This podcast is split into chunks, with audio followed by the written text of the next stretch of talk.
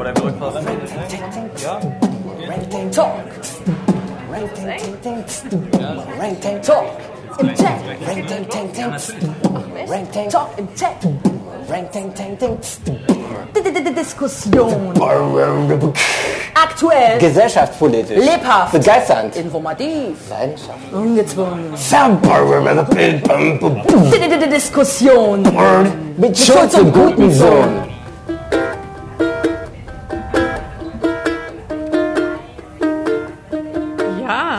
Hallo, einen wunderschönen guten Abend. Es geht los. Herzlich willkommen zum zweiten Talk im Tang. Wir sind sehr froh, dass doch noch ein paar Leute bei dem schönen Wetter den Weg hierhin gefunden haben. Ich bin Eva Gutensohn, das ist Moritz Schulz.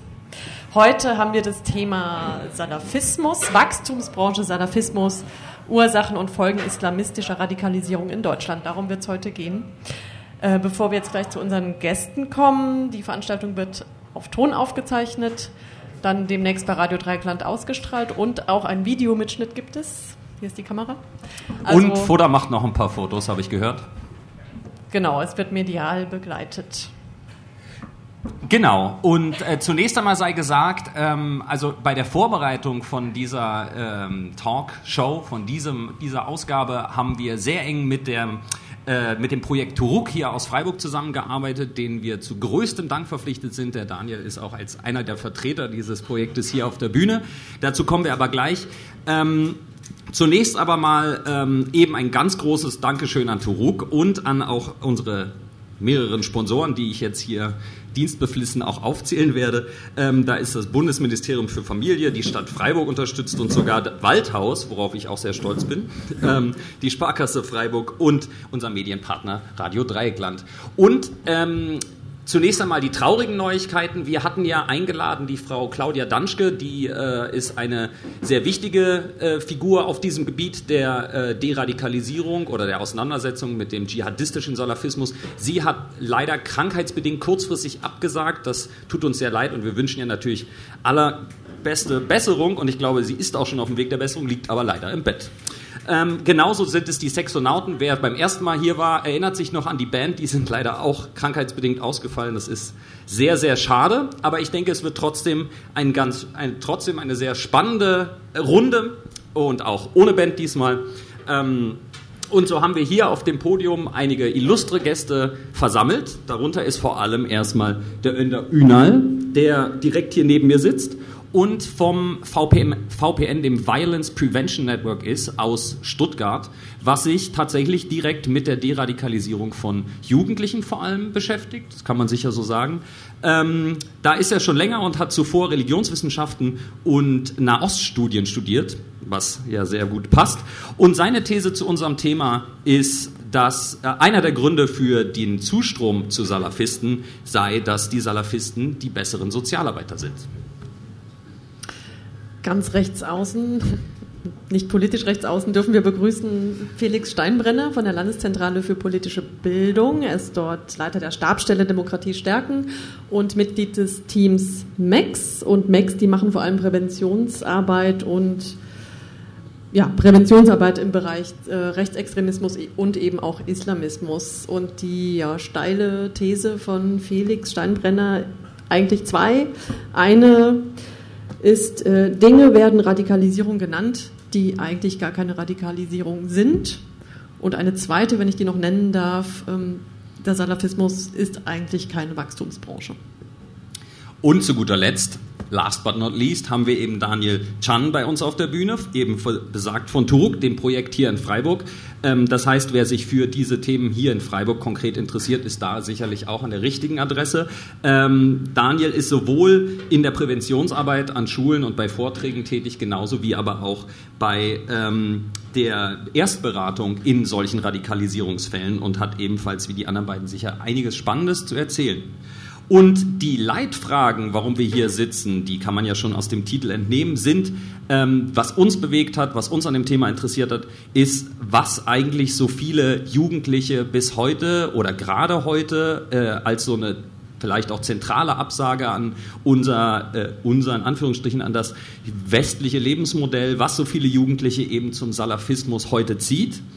Und was das vielleicht auch über unsere Gesellschaft hier in Deutschland oder in Europa aussagt, wo da die Fehlstellungen in unseren Gesellschaften liegen und zu guter Letzt natürlich, was man da überhaupt gegen machen kann, um diese Entwicklung zu verhindern. Und jetzt würde ich sagen, steigen wir in die Diskussion ein. Genau, also ich möchte beginnen mit einer erstmal einer Be die These vergessen. Naja. Die kannst du noch nachliefern, die These? Die These von Daniel, äh, die ich vergessen habe, ist natürlich, dass das Problem eigentlich kein religiöses ist, sondern vor allem erstmal ein gesellschaftliches. So, jetzt aber zur Diskussion. Wir möchten zunächst mal ähm, ein paar Begriffe klären.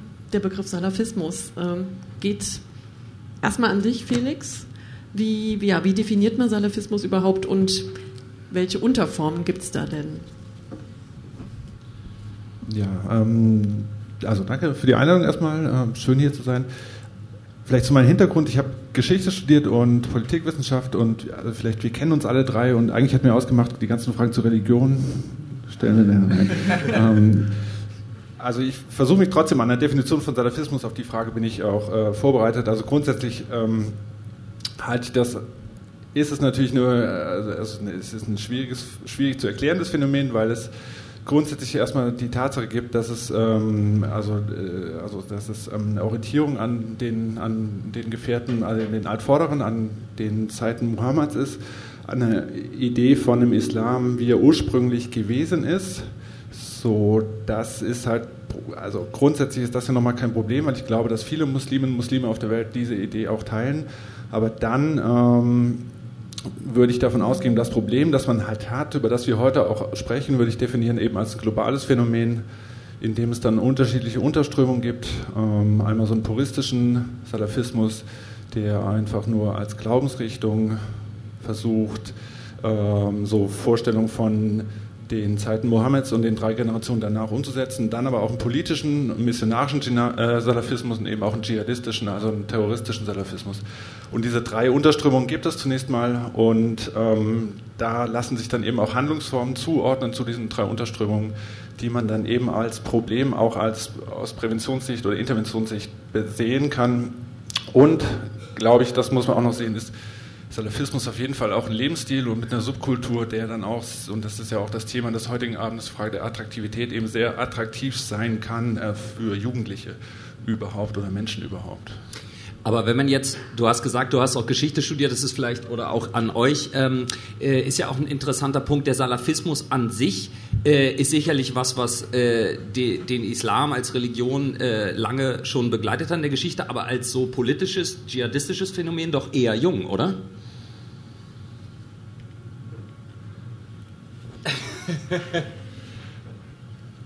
Da glaube ich, ist es besser, wenn der Kollege in der Mitte vielleicht äh, Stellung Na dann ändern. Also die Frage war jetzt, ob der politische also, Salafismus eine postmoderne Erscheinung ist. Exakt. Also eben nicht schon aus der Tradition, mhm. aus der Vergangenheit, aus der weiteren zurückliegenden Vergangenheit entstammt, sondern tatsächlich eher ein modernes oder sogar postmodernes Phänomen ist. Naja, na, es ist natürlich erstmal wichtig zu erwähnen, dass der Salafismus an sich von Muslimen äh, als eine Sekte wahrgenommen wird. Also die Mainstream-Muslime, sage ich jetzt mal, oder die überwiegende Mehrheit äh, sieht in dieser Bewegung eher die Form einer Sekte wie die einer, sage ich jetzt mal, äh, normalen religiösen Gemeinschaft oder so. Ja, weil das ist wichtig zu erwähnen, weil in einigen muslimischen Ländern, zum Beispiel nach dem Fall des Eisernen Vorhangs, sind viele äh, Prediger aus Saudi-Arabien beispielsweise nach, auf den Balkan oder so gegangen oder nach Marokko auch. Äh, und die Gesellschaften haben das nicht akzeptiert, weil die den Islam so nicht gewohnt waren. Ja? Also die haben den Islam ganz anders gelernt von ihren Eltern, sage ich jetzt mal, und dann kommt einer und sagt, das war jetzt alles falsch und wir erklären euch jetzt, was wichtig ist. Ja, und politisch gesehen ist es natürlich eine neue Erscheinung, aber es ist natürlich grundsätzlich, äh, gab es natürlich zuvor auch äh, Religionskriege. Ja? Das ist jetzt keine moderne Erscheinung seit 10, 20 Jahren, sondern ich denke, alle drei Religionen haben ein gewisses Potenzial, äh, also so ein Gewaltpotenzial, aber auch ein Friedenspotenzial.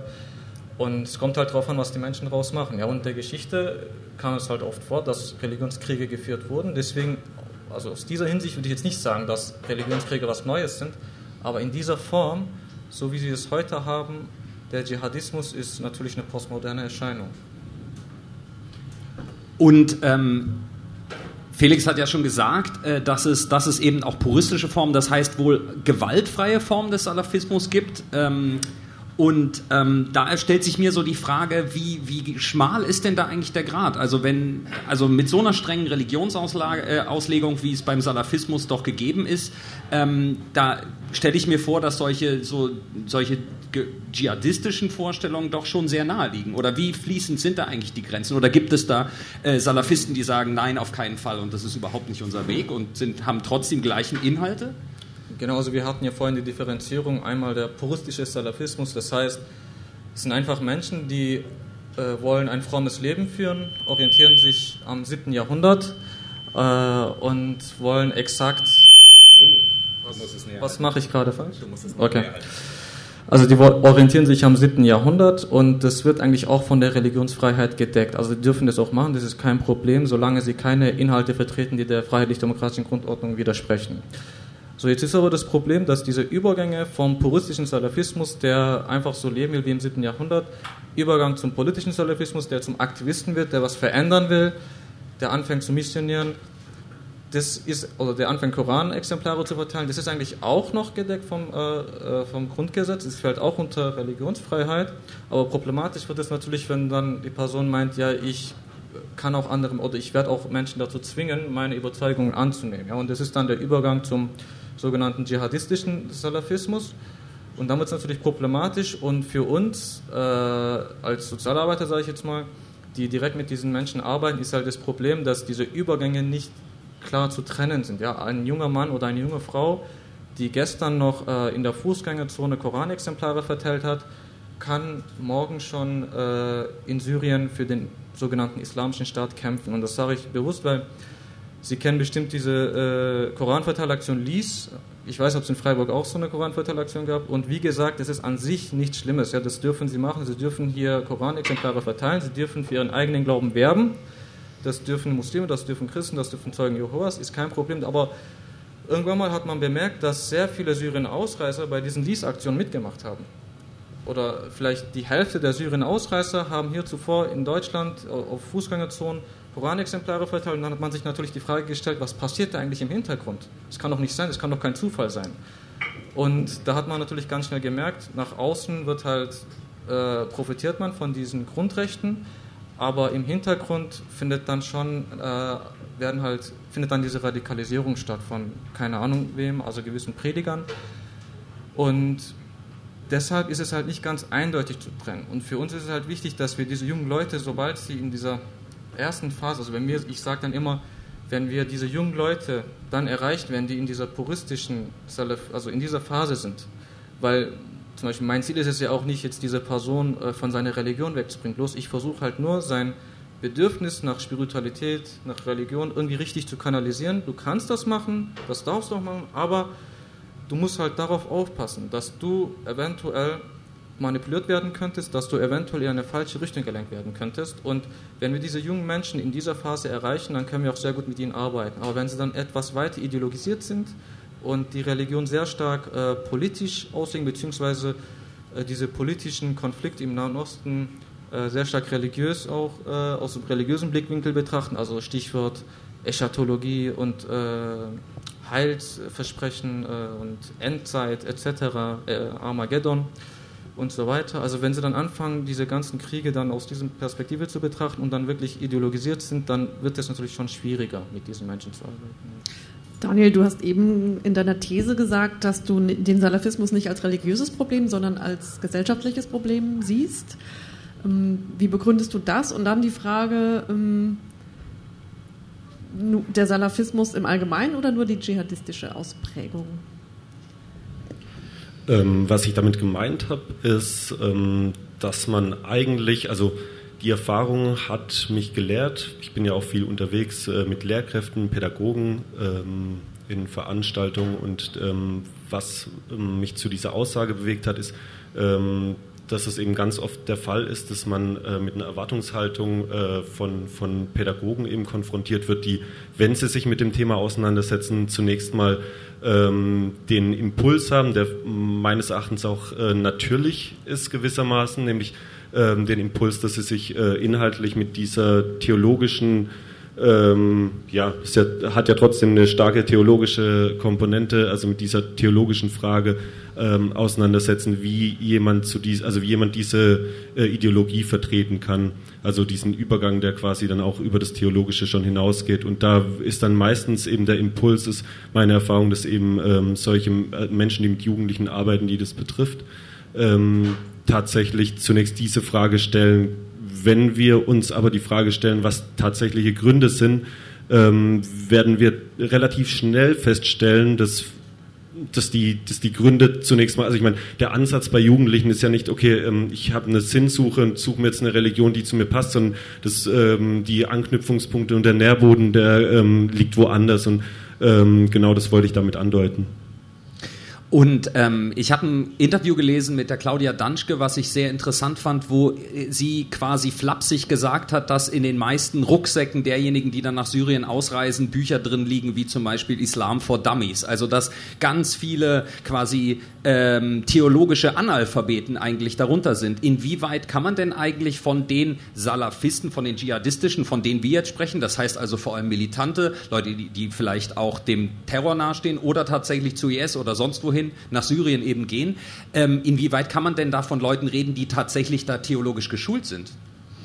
Ja, das ist eine interessante Frage, die auch ähm, gleichzeitig offenlegt, dass sie es natürlich nicht sind. Ähm, ganz im Gegenteil, also ähm, was man auch an den Biografien, also wenn wir jetzt von belastbaren äh, wissenschaftlichen Belegen sprechen, die ähm, sich damit beschäftigen, da äh, sieht es noch nicht so gut aus, weil das ein relativ junges Phänomen ist. Aber wenn wir uns die Biografien anschauen, ähm, die uns vorliegen, kann man relativ schnell feststellen, es scheint äh, etwas zu sein, das auf der Hand liegt, ähm, dass es eben ganz oft der Fall ist, dass die Menschen eben ganz schlechtes äh, Vorwissen haben zu ihrer Religion. Das bedeutet, dass äh, Jugendliche, die sich dafür begeistern lassen, ähm, ganz oft ähm, ein sehr mangelhaftes bis äh, gar kein Wissen teilweise auch haben über ihre Religion. Und interessant ähm, ist es natürlich auch zu sehen, dass ähm, da gar nicht mal so geringer Anteil an Konvertiten ist, die auch vorher keine im Prinzip keine Ahnung haben von der Religion. Und im Umkehrschluss äh, gleichzeitig kann, lässt sich daraus auch ablesen, dass natürlich Leute, die eben ähm, religiös, äh, religiöses Wissen haben, religiös gebildet sind, natürlich ähm, äh, weniger für, für so eine entkontextualisierte äh, wörtliche Auslegung ähm, empfänglich sind. Ist das auch eine Erfahrung, die du gemacht hast, also bei dem direkten Umgang mit Leuten? Ja, auf jeden Fall.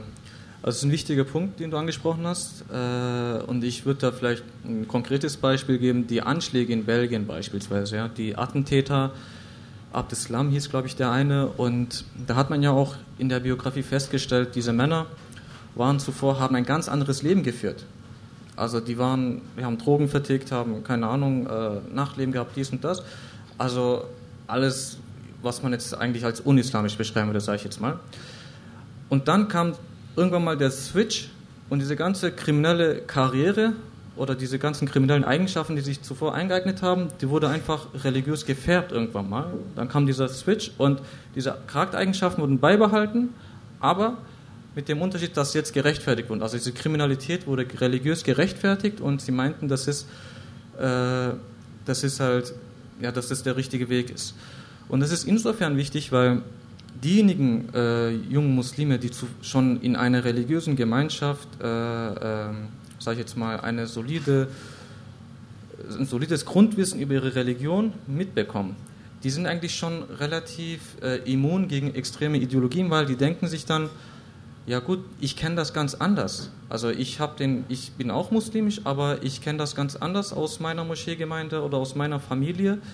Das, was der mir erzählt, erscheint mir jetzt irgendwie äh, ganz anders, ja. Und die können dann auch dementsprechend diesen Kontrast herstellen zu dem, was sie gelernt haben oder was sie mitbekommen haben, bewusst oder unbewusst, und dem, was sie jetzt irgendwie äh, in diesem Vortrag oder sonst irgendwo hören. Und deswegen ist es auch eine These, die oft vertreten wird, dass der Islamunterricht beispielsweise die größte Prävention sein kann, weil dort eine, eine Plattform erstellt wird für junge muslimische Männer und Frauen, die sich über gewisse Themen austauschen können, wo wirklich jeder seine Meinung sagen kann und wo man äh, gewisses Wissen über die eigene Religion mitbekommt. Weil ansonsten haben wir dann eben solche Persönlichkeiten wie dieser Attentäter aus Belgien, die zuvor ein ganz anderes Leben geführt haben, aber im Unterbewusstsein noch das Gefühl haben, okay, das ist nicht richtig, Gott mag mich nicht, das ist nicht islamisch. und ich muss das wieder gut machen. Und er denkt sich, ich habe jetzt so viel Mist gebaut, wie mache ich das jetzt am besten gut? Also ich muss mich ganz stark jetzt irgendwie reinhängen. Also in das ganz Extreme muss ich mich jetzt so reinhängen. Und wenn man dann erst einmal in dieser Szene drin ist, dann ist es ein wesentlicher Punkt, dass diese Entmündigung stattfindet, ja, dass äh, das Wissen, das viel, also es wird halt einem vermittelt, du kannst selber nicht viel wissen, sondern du musst das Wissen von denjenigen aneignen, die mehr Wissen haben, sozusagen. Dann kommt und dann kommt halt der Punkt, auch wenn es intelligente junge Menschen sind, also es sind ja keine äh, doofe Menschen, es sind auch viele intelligente dabei, aber der interessante, also der wesentliche, oder der, ein Punkt, der bemerkenswert ist, ist halt, dass gesagt wird, du kannst nicht die, das, das, wahre Wissen haben über deine Religion, sondern das haben nur bestimmte Personen, die das jahrelang studiert haben. Und dann findet halt diese Entmündigung statt und dann wird gesagt, wenn du das und das machst, dann ist das sozusagen der richtige Weg. Ja? Und deshalb äh, ist dieser Punkt, den, den, du angesprochen hast, also dass viele, die sich radikalisieren, religiöse Annahme, das spricht nicht für alle, vor allem für, also das spricht vor allem für Menschen in Deutschland bzw. in Europa. Also ich kann mir das nicht erklären, zum Beispiel, wenn jetzt jemand sagen würde, dass äh, Männer aus Saudi-Arabien sich radikalisieren, weil sie religiöse Analphabeten sind, das kann nicht stimmen, weil die Menschen haben dort seit der ersten Klasse vielleicht in der Woche vier, fünf Stunden Religionsunterricht. Das sind dann andere Faktoren, die zur Radikalisierung führen. Aber in Deutschland oder in Europa würde ich grundsätzlich sagen, dass die These schon was Wahres an sich hat. Ja. Wir reden gleich über die Faktoren, die eine Rolle spielen in Deutschland. Vielleicht erst noch mal so ein paar Zahlen und Fakten. Felix, an dich. Kannst du uns vielleicht sagen, wie sich die Szene in Deutschland in den letzten Jahren entwickelt hat?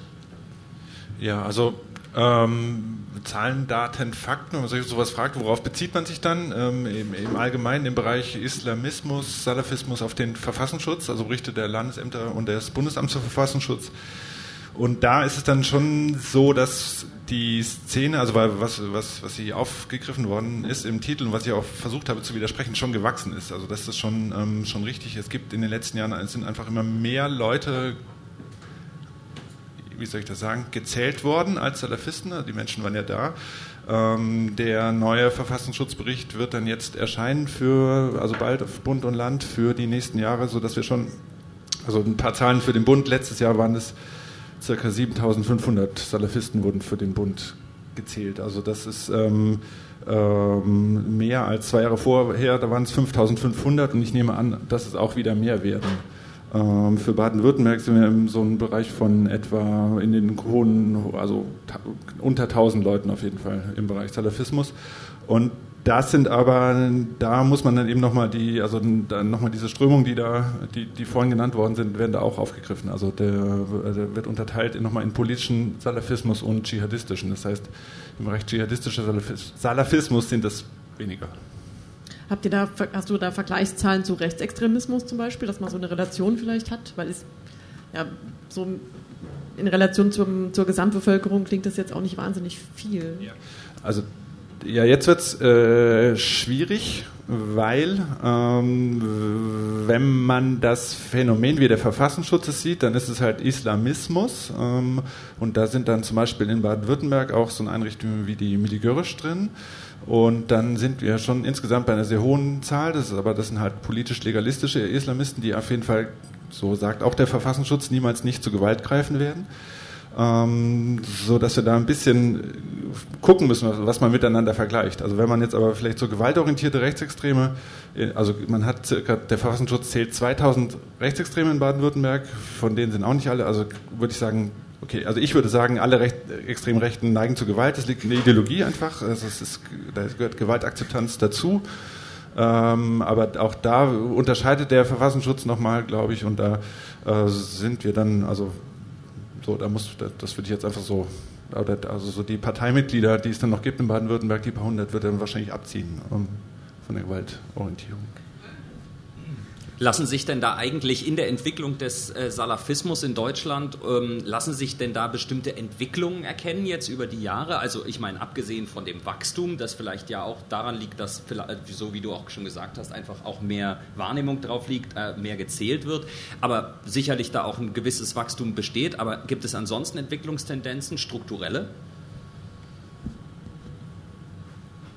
Ja, also äh, struktureller was, was, also was mir auf jeden Fall auffällt, was glaube ich wichtig ist, auch zu, zu sehen, wenn man spricht über Salafismus in Deutschland, hat man glaube ich noch oft so dieses Bild von den Predigern, äh, so zentralen Predigern wie, wie, wie, wie Sven Lau oder Pierre Vogel, die ähm, so zentrale Figuren sind. Ich glaube, das ist in den letzten Jahren anders geworden, weg äh, von diesen großen Figuren, die glaube ich in den Szenen auch, also Pierre Vogel ist glaube ich auch sehr umstritten mittlerweile aufgrund seiner mittlerweile doch relativ klaren Ablehnung von Gewalt und glaube ich auch ähm, betroffen von Morddrohungen mittlerweile, so dass es eher so ein, so ein Phänomen so Richtung kleinen, kleineren Einheiten, kleineren Zellen äh, ohne so große zentrale Predigerfiguren gibt. Also ist glaube ich schon schon wichtig, das also zu sehen und das auch ähm, mitzudenken, wenn man dagegen auch was tun möchte. Ist es äh, oder sind da äh, ist es eine Entwicklung, die ihr auch so sehen würdet oder seht ihr noch andere Entwicklungen, die sich da im äh, salafistischen Bereich so tun?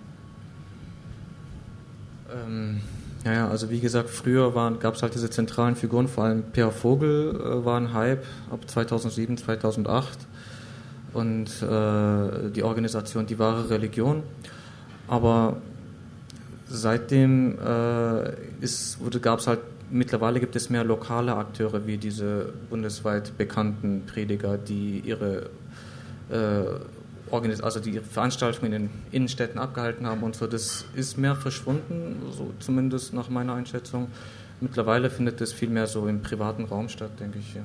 Wobei, also ich kann es auch nicht ganz einschätzen, ehrlich gesagt. Ja, also mittlerweile ist die Szene auch an sich vielfältiger geworden, weil nach dem Erscheinen des IS gibt es eben einmal wirklich diejenigen und von denen ich jetzt auch nicht sagen würde, dass sie das vorspielen, sondern die sind wirklich, also es ist zumindest mein Eindruck, auch bei Pierre Vogel, wie du es gesagt hast, also der hat wirklich sagt, äh, dass er den IS komplett ablehnt und Gewalt ablehnt und ich denke, die Szene spaltet sich halt grundsätzlich einmal diejenigen, die mit dem IS nichts zu tun haben wollen, beziehungsweise nicht so wahrgenommen werden wollen als äh, keine Ahnung, Selbstmordattentäter, dies und das.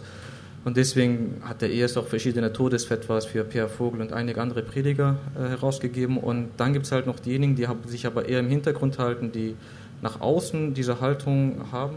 Wir lehnen Gewalt ab, aber im Hintergrund dann doch Gewalt befürworten und auch maßgeblich dazu beitragen, dass sich junge Menschen radikalisieren. Und das findet natürlich nicht im öffentlichen Raum oder auf YouTube oder so statt, sondern dann doch eher in privaten Kreisen. Mhm. Ja, die Zielgruppe. Also es klang schon mehrfach durch, junge Menschen, Jugendliche, Sinnsuche, aber es ist ja mitnichten so, dass alle Jugendliche jetzt tatsächlich faktisch gefährdet sind. Ähm, ja, Daniel, was würdest du sagen? Also welche Gruppe ist besonders gefährdet? Welche psychologische Disposition meinetwegen muss da vorliegen oder welche sozioökonomische Situation? Also grundsätzlich ist es sehr schwer, zunächst mal da allgemein drüber zu sprechen. Also wenn, wenn, es, ähm, wenn es darüber Erkenntnisse gäbe, dass ein bestimmter äh, Katalog abgearbeitet werden kann und wir dann wissen, okay, ähm, jetzt haben wir ein Problem, ähm, dann wäre es dann einfach. Ähm, also natürlich kann man feststellen, wie gesagt, ich habe vorhin schon mal erwähnt, dass die ähm, ähm, ja, die, die Forschungslage, die wissenschaftliche ähm, Arbeit dazu gerade noch am Anfang steht, gewissermaßen, gerade wenn es hinsichtlich ähm, von Gründen für Radikalisierung ist. Was man aber eindeutig feststellen kann, ist, da kann man sich, glaube ich, auch ähm, der ähm, Forschung hinsichtlich äh, der Zuwendung zu Rechtsextremismus was abschauen, einfach feststellen, dass es grundsätzlich ja, gesellschaftliche Probleme, soziale Probleme sind, die im Hintergrund stehen. Also ganz oft und, und eigentlich immer wird, wird in diesem Kontext des äh, salafistischen äh, Extremismus oder islamistischen Extremismus, der ja bei uns eben, wie gesagt, durch diesen Salafismus besonders zutage tritt, ähm, kann man da feststellen, dass Entfremdungs- und Diskriminierungserfahrungen natürlich ein großer Aspekt sind. Ähm, die das begünstigen. Und dann gibt es eben im, im Einzelfall ähm, wenn du nach psychologischen Gründen fragst, äh, äh, natürlich noch äh, Dinge, die in der Biografie liegen können, in, im Einzelnen, wo, wo, man dann feststellen kann, dass oft bei, bei, bei, männlichen Jugendlichen, die sich dem zuwenden, beispielsweise eine Vaterfigur gefehlt hat oder eine männliche Bezugsperson äh, in der Jugendphase, dass, es, dass die Menschen eben oft Diskriminierungserfahrungen aktive gemacht haben oder gefühlte äh, äh, Entfremdungserfahrungen. Ähm, gleichzeitig ähm, sind, ist sind es auffällig oft Menschen, die schon kriminell waren vorher, also Kleinkriminelle. Das hat der ja vorhin auch schon angedeutet.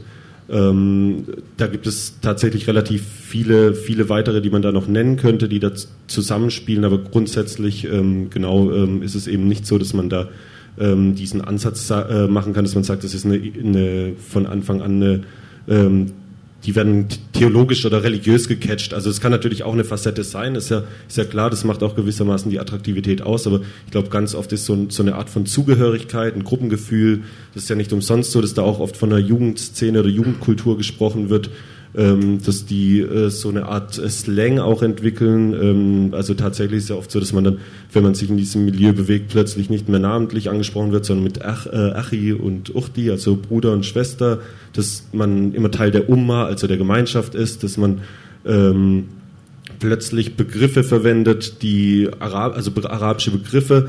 Wenn man sich so ein bisschen reinfuchst und die Videos anschaut, dann ist es auch immer so, dass da so relativ ähm, ähm, ja, viele Worte fallen, die man nicht kennt, was auch so ein bisschen das Interesse, glaube ich, weckt, wenn man sich mal, also die, das muss man auch mal sagen, also die ähm, mediale, der mediale Auftritt ähm, ist, ist hochprofessionell teilweise und das, da ist äh, immer wieder zu beobachten, dass diese ähm, ja, Anknüpfungspunkte und diese Attraktivität, glaube ich, auch äh, durch diese Art von Jugendszene, Coolness, äh, charismatischen Personen und so weiter äh, geknüpft wird. Äh, wird ja. Da würde ich aber trotzdem noch mal bei dir nachhaken. Also du hast ja direkt auch, oder ihr als VPN habt ja direkt mit vielen dieser radikalisierten Jugendlichen zu tun. Hast du da manchmal das Gefühl, ach okay, die Geschichte kenne ich irgendwie, also dass es da vielleicht doch so Archetypen gibt von Menschen, die dem halt besonders schnell anheimfallen? Ja und nein. Also ja, es gibt tatsächlich diese jungen Menschen, die zuvor keine Berührungspunkte mit der Religion hatten, also sei es in der Familie, und das würde auch die These wieder äh, stärken, dass es meistens religiöse Analphabeten sind und die dann die Religion für sich entdecken, aber leider äh, durch den Kontakt zu den falschen Personen. Und das kommt natürlich nicht immer vor, aber äh, also oft, was man halt festgestellt oder was wir auch in der Arbeit feststellen, sind das schon Jugendliche, die eine schwierige Biografie haben, die äh, prekäre familiäre Zustände haben oder hatten, äh, die tatsächlich Diskriminierungserfahrungen haben oder das vielleicht gefühlt, sich also diskriminiert fühlen, von der Gesellschaft nicht akzeptiert fühlen, vor allem äh, Kinder von Migranten. Es kommt halt oft vor, dass sie Diskriminierungserfahrungen mit sich bringen und ja, das, manchmal ist es halt auch wirklich gefühlt. Also wir haben jetzt keine Erfahrungen gemacht, also, aber die sagen, ja, die mögen uns nicht und die wollen uns nicht. Und dann, das sind halt, ich meine, es gibt halt nicht den Radikalisierungsverlauf an sich. Jeder Fall für sich ist äh, ja ein Fall für sich. Ja. Jeder ist, Fall ist individuell und aber Gemeinsamkeiten sind halt schon diese ich sage jetzt mal, schwierig, sozialen schwierigen Verhältnisse, die dann eben von diesen Personen sehr gut aufgegriffen werden. Die sagen dann, wir nehmen dich auf und für uns bist du nicht dick, dünn, groß und klein. Also es sind noch viele Menschen, die zum Beispiel zuvor gemobbt wurden in der Schule und die einfach keinen stabilen Freundeskreis haben. Und in dieses Gefühl nach Geborgenheit, nach einer Gemeinschaft, in der man akzeptiert wird, das wird wirklich sehr gut äh, ersetzt in dieser Gruppe. Das wird einem gegeben, wie Daniel schon gesagt hat. Man ist nicht mehr A oder B, sondern man ist ein Bruder, für den man wirklich alles tut, mit dem man alles teilt, oder eine Schwester. Und irgendwann mal geht man dann wirklich so in dieser Gruppe auf, dass man dann Angst hat, wieder auszusteigen, in dem Sinne, weil man dann befürchtet, dass man keine sozialen Kontakte mehr haben wird. Aber würdet ihr sagen, dass diese Leute genauso gut dem in der rechten Szene denselben Halt finden könnten oder meinetwegen einer Sucht anheimfallen? Oder hat der Salafismus nochmal eine ganz einen ganz besonderen Reiz für diese Zielgruppe? Also Rechtsextremismus. Also, Jetzt aus so einer psychologischen Sicht auch. Naja, aus einer ideologischen Sicht sind ja Leute, die sind also betroffen von, äh, also sind potenzielle Gewaltopfer ja auch. Also, also die sind ähm, Muslime sind äh, potenzielle Opfer rechter Gewalt in Deutschland. Dann reden wir von den Bio-Deutschen jetzt mal, von den Konvertiten und den Kevins und Pauls. Also, okay. Oder äh, wie auch immer sie heißen. Ja, also, also das würde ich vielleicht aber, um ein bisschen von dem Extremismusbegriff wegzukommen, an der Stelle vielleicht einfach so ein sozialarbeiterisches Modell mal anbieten von sowas wie Kontrollbedürfnis, Integrationsbedürfnis, Sinnsuche, sozial Selbstsuche nach ähm, also Sozialkompetenzen und so weiter. Und wenn man das anlegt, dann ist es natürlich auch möglich. Dann ist äh, unter Umständen eine extrem rechte Ansprache ähm, da bei Defiziten erfolgreich oder eine salafistische Ansprache. Also dann würde ich das auf jeden Fall, also würde ich aus meinem Wissensstand auf jeden Fall teilen. Und mir, wenn ich das noch ergänzen darf, mir fällt da ein interessanter Fall ein, also den ich nicht selber betreut habe, aber nee, den habe ich, ich habe nur den Bericht gelesen, also nur einen Zeitungsartikel darüber gelesen von einem äh, Salafisten, also auch dschihadistischen Salafisten, sage ich jetzt mal, der festgenommen wurde, aber der ehemaliger Nazi war. Also von einem Extrem zum anderen Extrem sozusagen. Und das sind dann dieselben psychologischen Faktoren wahrscheinlich, aber das Gerüst wurde sozusagen ausgetauscht einfach.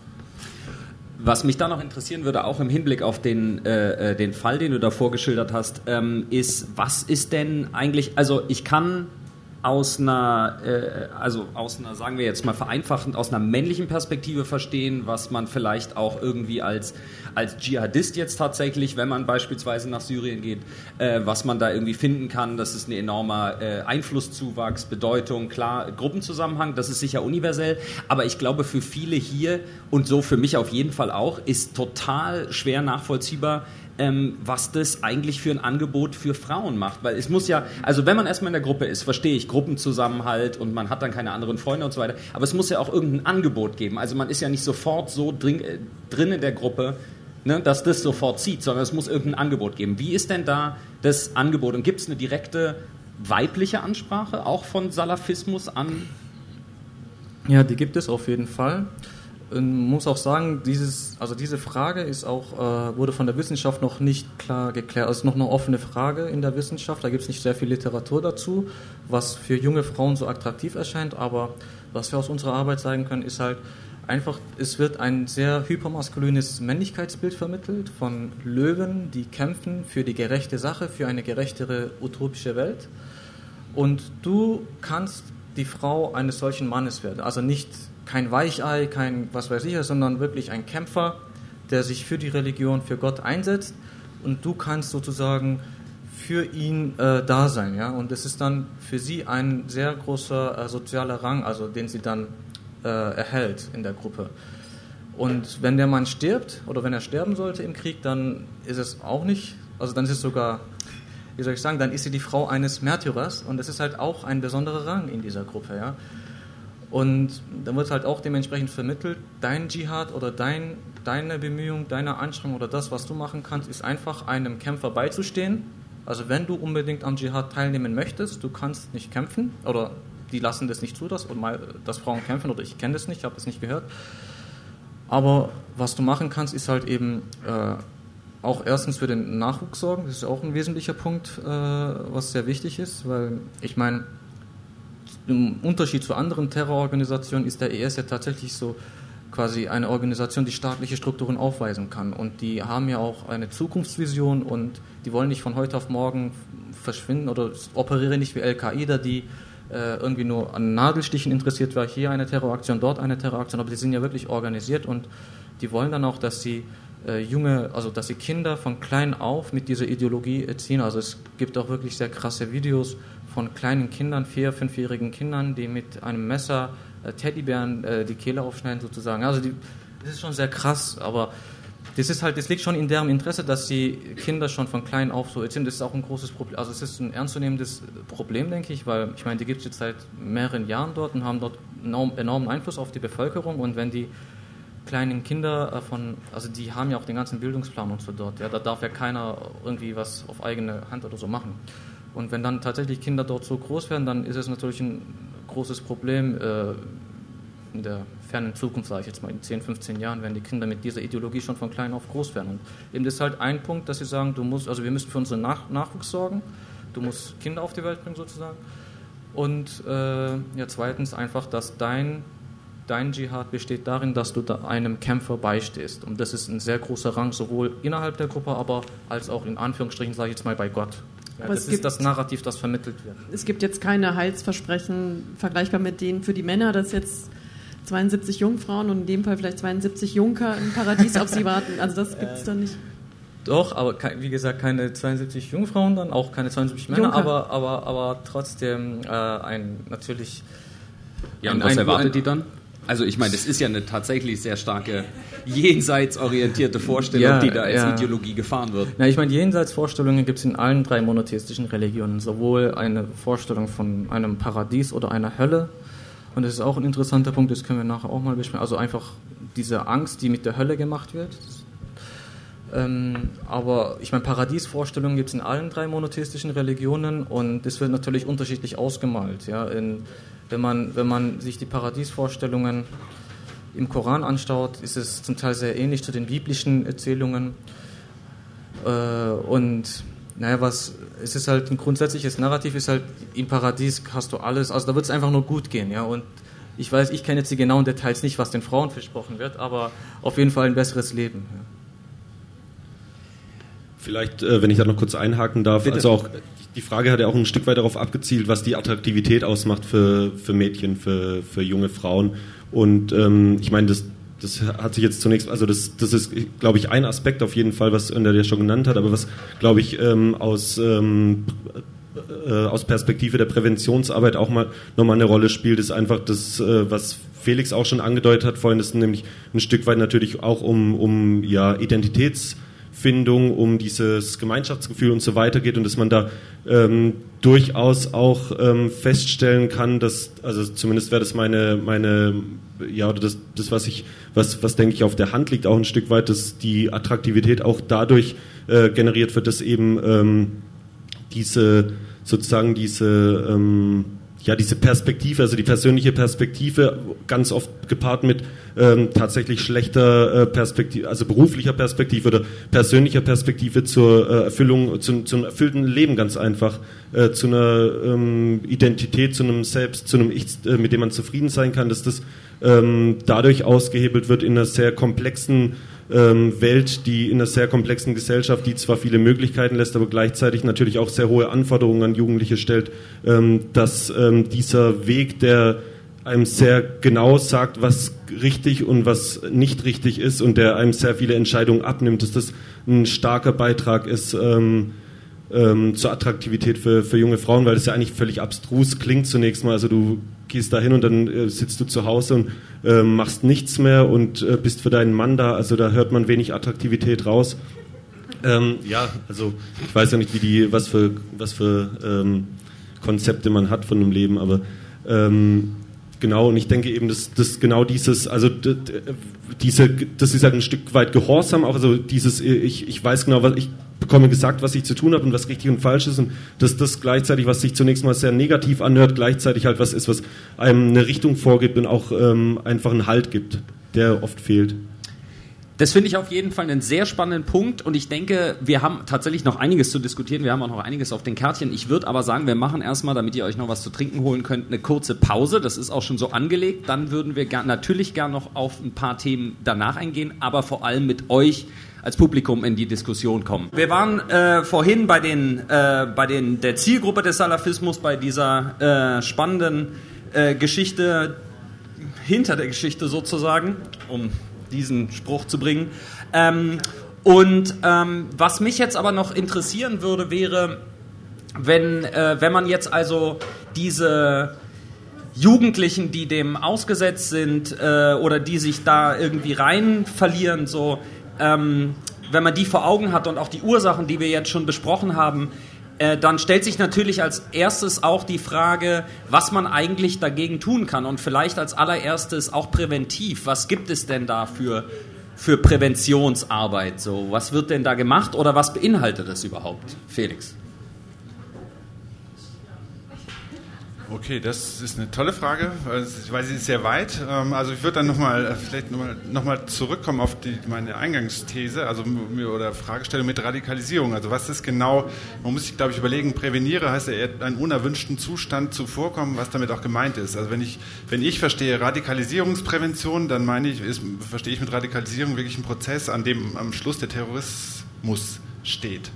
So, und äh, da ist dann die Frage, wie will ich, wenn ich mir dieser Brille auch vorstelle und mir dann also in, in, losgehe in die pädagogische Arbeit, frage ich mich, ob die auch geeignet ist für überhaupt äh, Arbeit mit Jugendlichen direkt. Ähm, weil sie mich unter Umständen, unter Umständen daran hindert, einfach jugendliches Verhalten, das zum Beispiel einfach normales Erwachsenenwerden sein kann, Protestverhalten und so weiter auch äh, als was anderes wahrzunehmen als ein Radikalisierungsanzeichen. Also um das, also das damit habe ich meine These äh, aufgegriffen, aber deine Frage nicht beantwortet.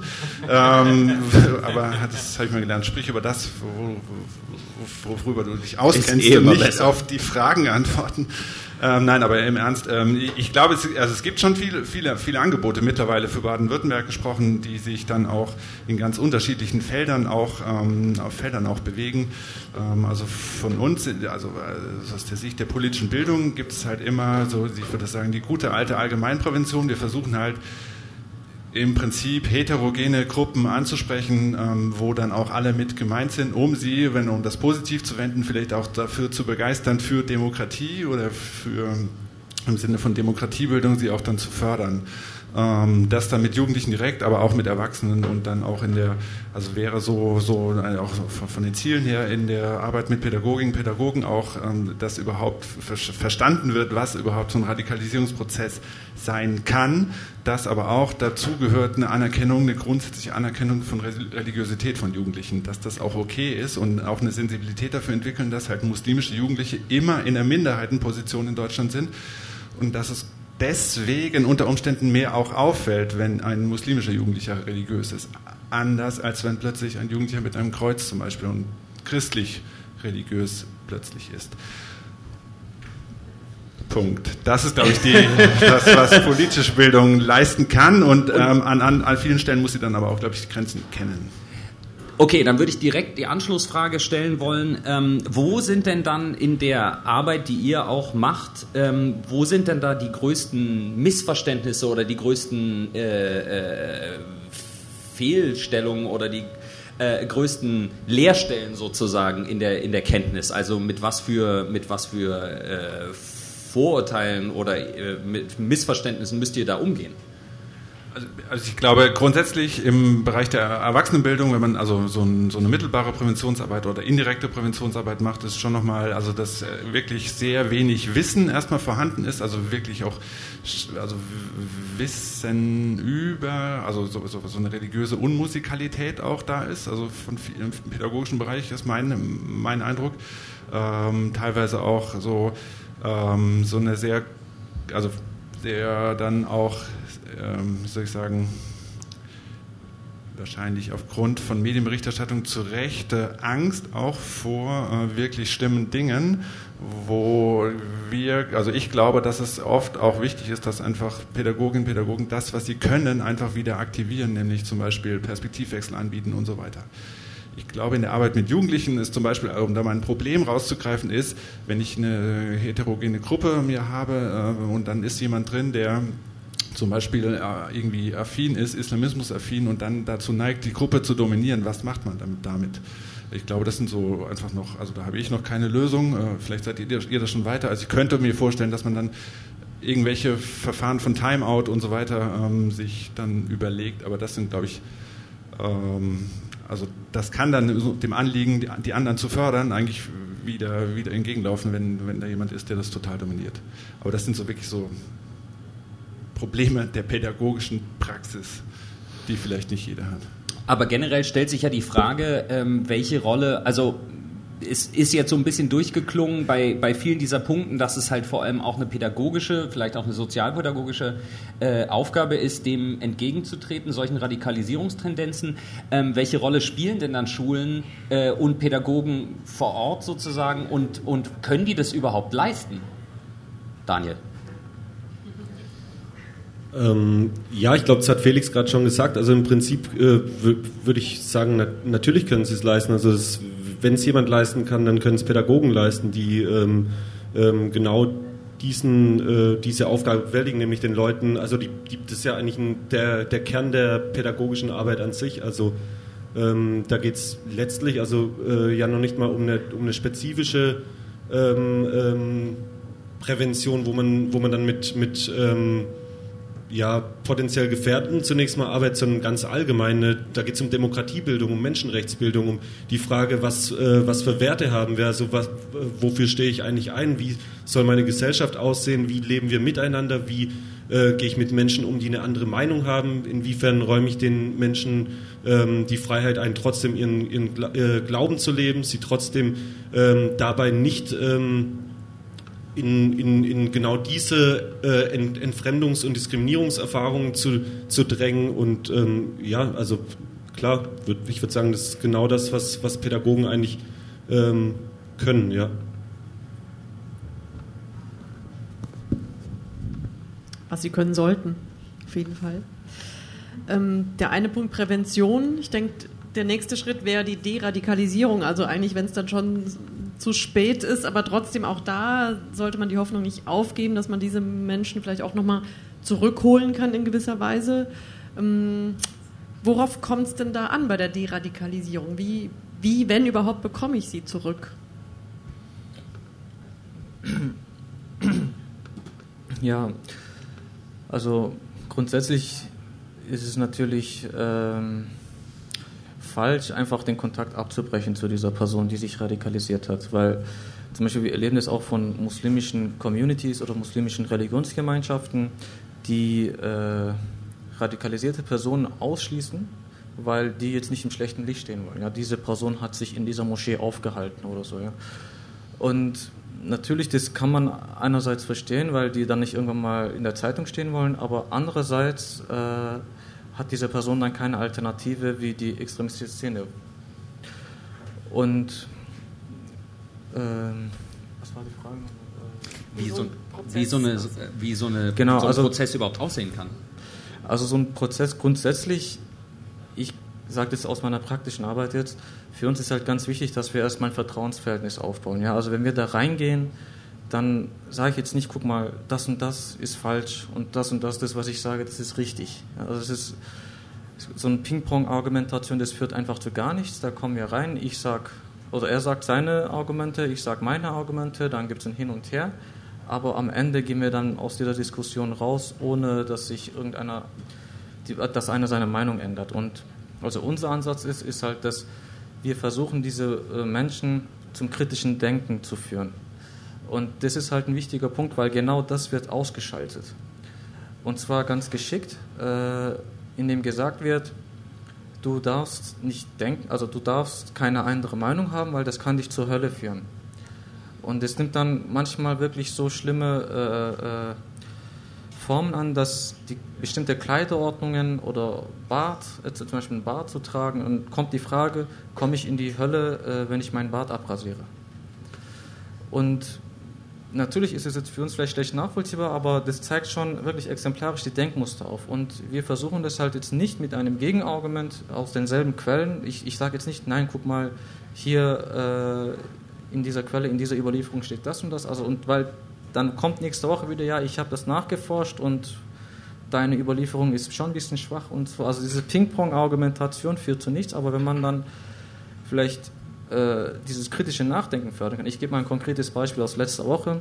Da meinte ein Klient zu mir, ja, die Gesellschaft hier, die Deutschen, die hassen uns alle, die hassen den Islam und die wollen uns und so ganz viele Verschwörungstheorien und so habe ich gesagt, schau mal, wenn die den Islam so sehr hassen, warum haben sie dann eine Million Muslime hier reingelassen, eine Million Flüchtlinge? Und dann hat er wieder sein Argument wiederholt, dann habe ich wieder mein Argument wiederholt, also ja so. Und dann stand er da, ja ich weiß, das weiß doch ich nicht, sagt er dann auf einmal. Aber was im Hintergrund passiert, diese, also das sieht man dann im langfristigen Prozess, weil diese pädagogische Arbeit, die äh, kann man, also die, das ist nicht eine Sache von zwei, drei Wochen, sondern eben wie gesagt, ich begleite manche Personen seit eineinhalb Jahren.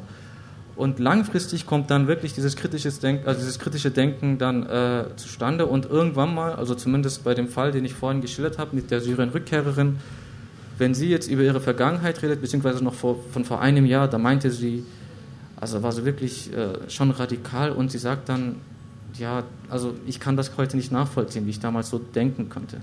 Aber wichtig ist halt, dass zumindest in unserer Arbeit, dass wir eben versuchen, diese Menschen auf Augenhöhe zu begegnen, ein Vertrauensverhältnis aufzubauen und dann eben nicht äh, irgendwie von unserer Sicht zu überzeugen und wir wollen die Menschen auch nicht von ihrer Welt, also von ihrer Religion oder so wegbringen, sondern einfach nur dazu führen, dass sie ihre, ihr eigenes Weltbild kritisch hinterfragen und was dazu geführt hat, dass sie irgendwann mal wirklich so radikal waren.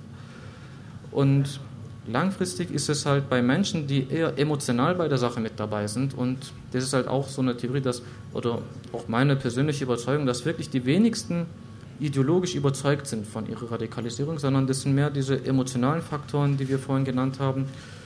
Und auch eine gewisse Angstpädagogik spielt da eine große Rolle. Stichwort Hölle. Also wenn du das und das nicht machst, dann kommst du in die Hölle. Also dass da wirklich ständig mit diesem Bild gearbeitet wird und die Menschen dann wirklich Angst haben, eigene Meinungen zu entwickeln. Aber wenn sie dann irgendwann mal dieses Eis brechen können, also dass sie dann doch wirklich frei denken können und also dass sie eine andere Meinung haben können, ohne in die Hölle zu kommen. Ja, wenn man das Eis mal brechen kann, dann kommen natürlich auch sehr viele Gedanken, sehr viele neue Gedanken und ja, aber das wollte ich vorhin nochmal ergänzen, vielleicht auch diese Angstpädagogik mit der Hölle, also was für Faktoren, äh, zum Beispiel junge Frauen, wir haben darüber geredet, warum junge Frauen auswandern.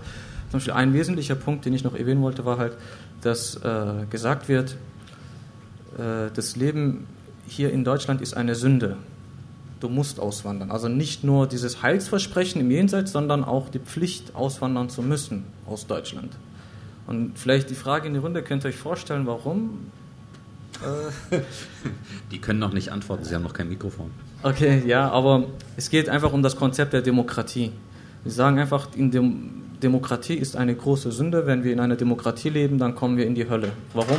Weil das Gesetze sind, die von Menschen gemacht wurden und wir dürfen nur äh, mit den Gesetzen Gottes regieren, also ganz banal gesagt. Und mit diesem äh, Narrativ wird so gearbeitet, also das sind nicht nur diese Heilsversprechen, sondern auch wirklich eine Angstpädagogik. Und das ist wirklich ein, äh, ein ernstzunehmender Punkt, weil irgendwann mal, eben wie gesagt, es sind noch intelligente Menschen, aber irgendwann mal sind sie dann so weit, dass sie selber äh, sich nicht mehr trauen nachzudenken weil sie dann Angst haben, falsch, auf falsche Gedanken zu kommen und das könnte sie in die Hölle führen. Ja. Felix, ich glaube, du wolltest eben noch was dazu erwähnen? Ja, einfach. einfach nur fragen. Also ich habe also ich muss ja deine Arbeit nicht machen, ähm, deswegen äh, erlaube ich mir trotzdem die Frage, weil, weil ich verstehe es wirklich nicht, was ist denn das Ziel? Also aus eurer Arbeit oder allgemein von Deradikalisierungsarbeit, wo, von wo, wohin? Du hast jetzt viel über Methoden ges gesprochen, mhm. was ihr macht, aber was ist, wann ist die Arbeit beendet? Und wann fangt ihr an? Das ist eine gute Frage. Äh, da gibt es noch, also deutschlandweit, bundesweit gibt es da keine, also es gibt ja wirklich in jedem Bundesland mehrere NGOs, die diese Arbeit machen, aber es gibt halt keine einheitlichen äh, Standards. Also die Standards wurden noch nicht entwickelt. Und äh, wir diskutieren das dann natürlich in der Runde, wann können wir einen Fall abschließen. Und so richtig abgeschlossen ist natürlich schwierig. Also wir erhalten den Kontakt trotzdem aufrecht, aber äh, dann vielleicht nicht so intensiv, aber wir messen das natürlich an bestimmten äh, äh, Denkmustern. Und zwar beispielsweise, wenn einfach diese Ambiguitätstoleranz zunimmt, also wenn man nicht mal nicht mehr der Meinung ist, es gibt nur Schwarz und Weiß, wir sind die absolut Richtigen und alle anderen sind falsch, sondern wenn man auch Grauzonen zulässt, wenn man sagt, okay, ich bin auch falsch und natürlich einen Schritt weiter, wenn man sich neue soziale Kontakte knüpft, wenn man sich von der Szene distanziert, wenn man seine eigenen Fehler einsieht, ja, das sind natürlich wichtige Punkte, an denen wir uns orientieren können, aber dann natürlich ganz wichtig die Reintegration, sage ich jetzt mal, beziehungsweise die Resozialisierung oder was auch immer. Gemeint ist einfach, dass man ein, ein neues soziales Umfeld entwickelt, um eben äh, äh, diesen Rückfall zu vermeiden, weil eben, wie gesagt, das kann schon sehr schnell passieren. Wie ist denn da eigentlich, also ihr habt jetzt ja auch schon äh, ein paar Fälle gehabt, wie ist denn da eigentlich äh, die Erfolgsquote, also von den mhm. Leuten, mit denen ihr in Kontakt tretet, zu den Leuten, die es dann tatsächlich schaffen, den Absprung hinzukriegen?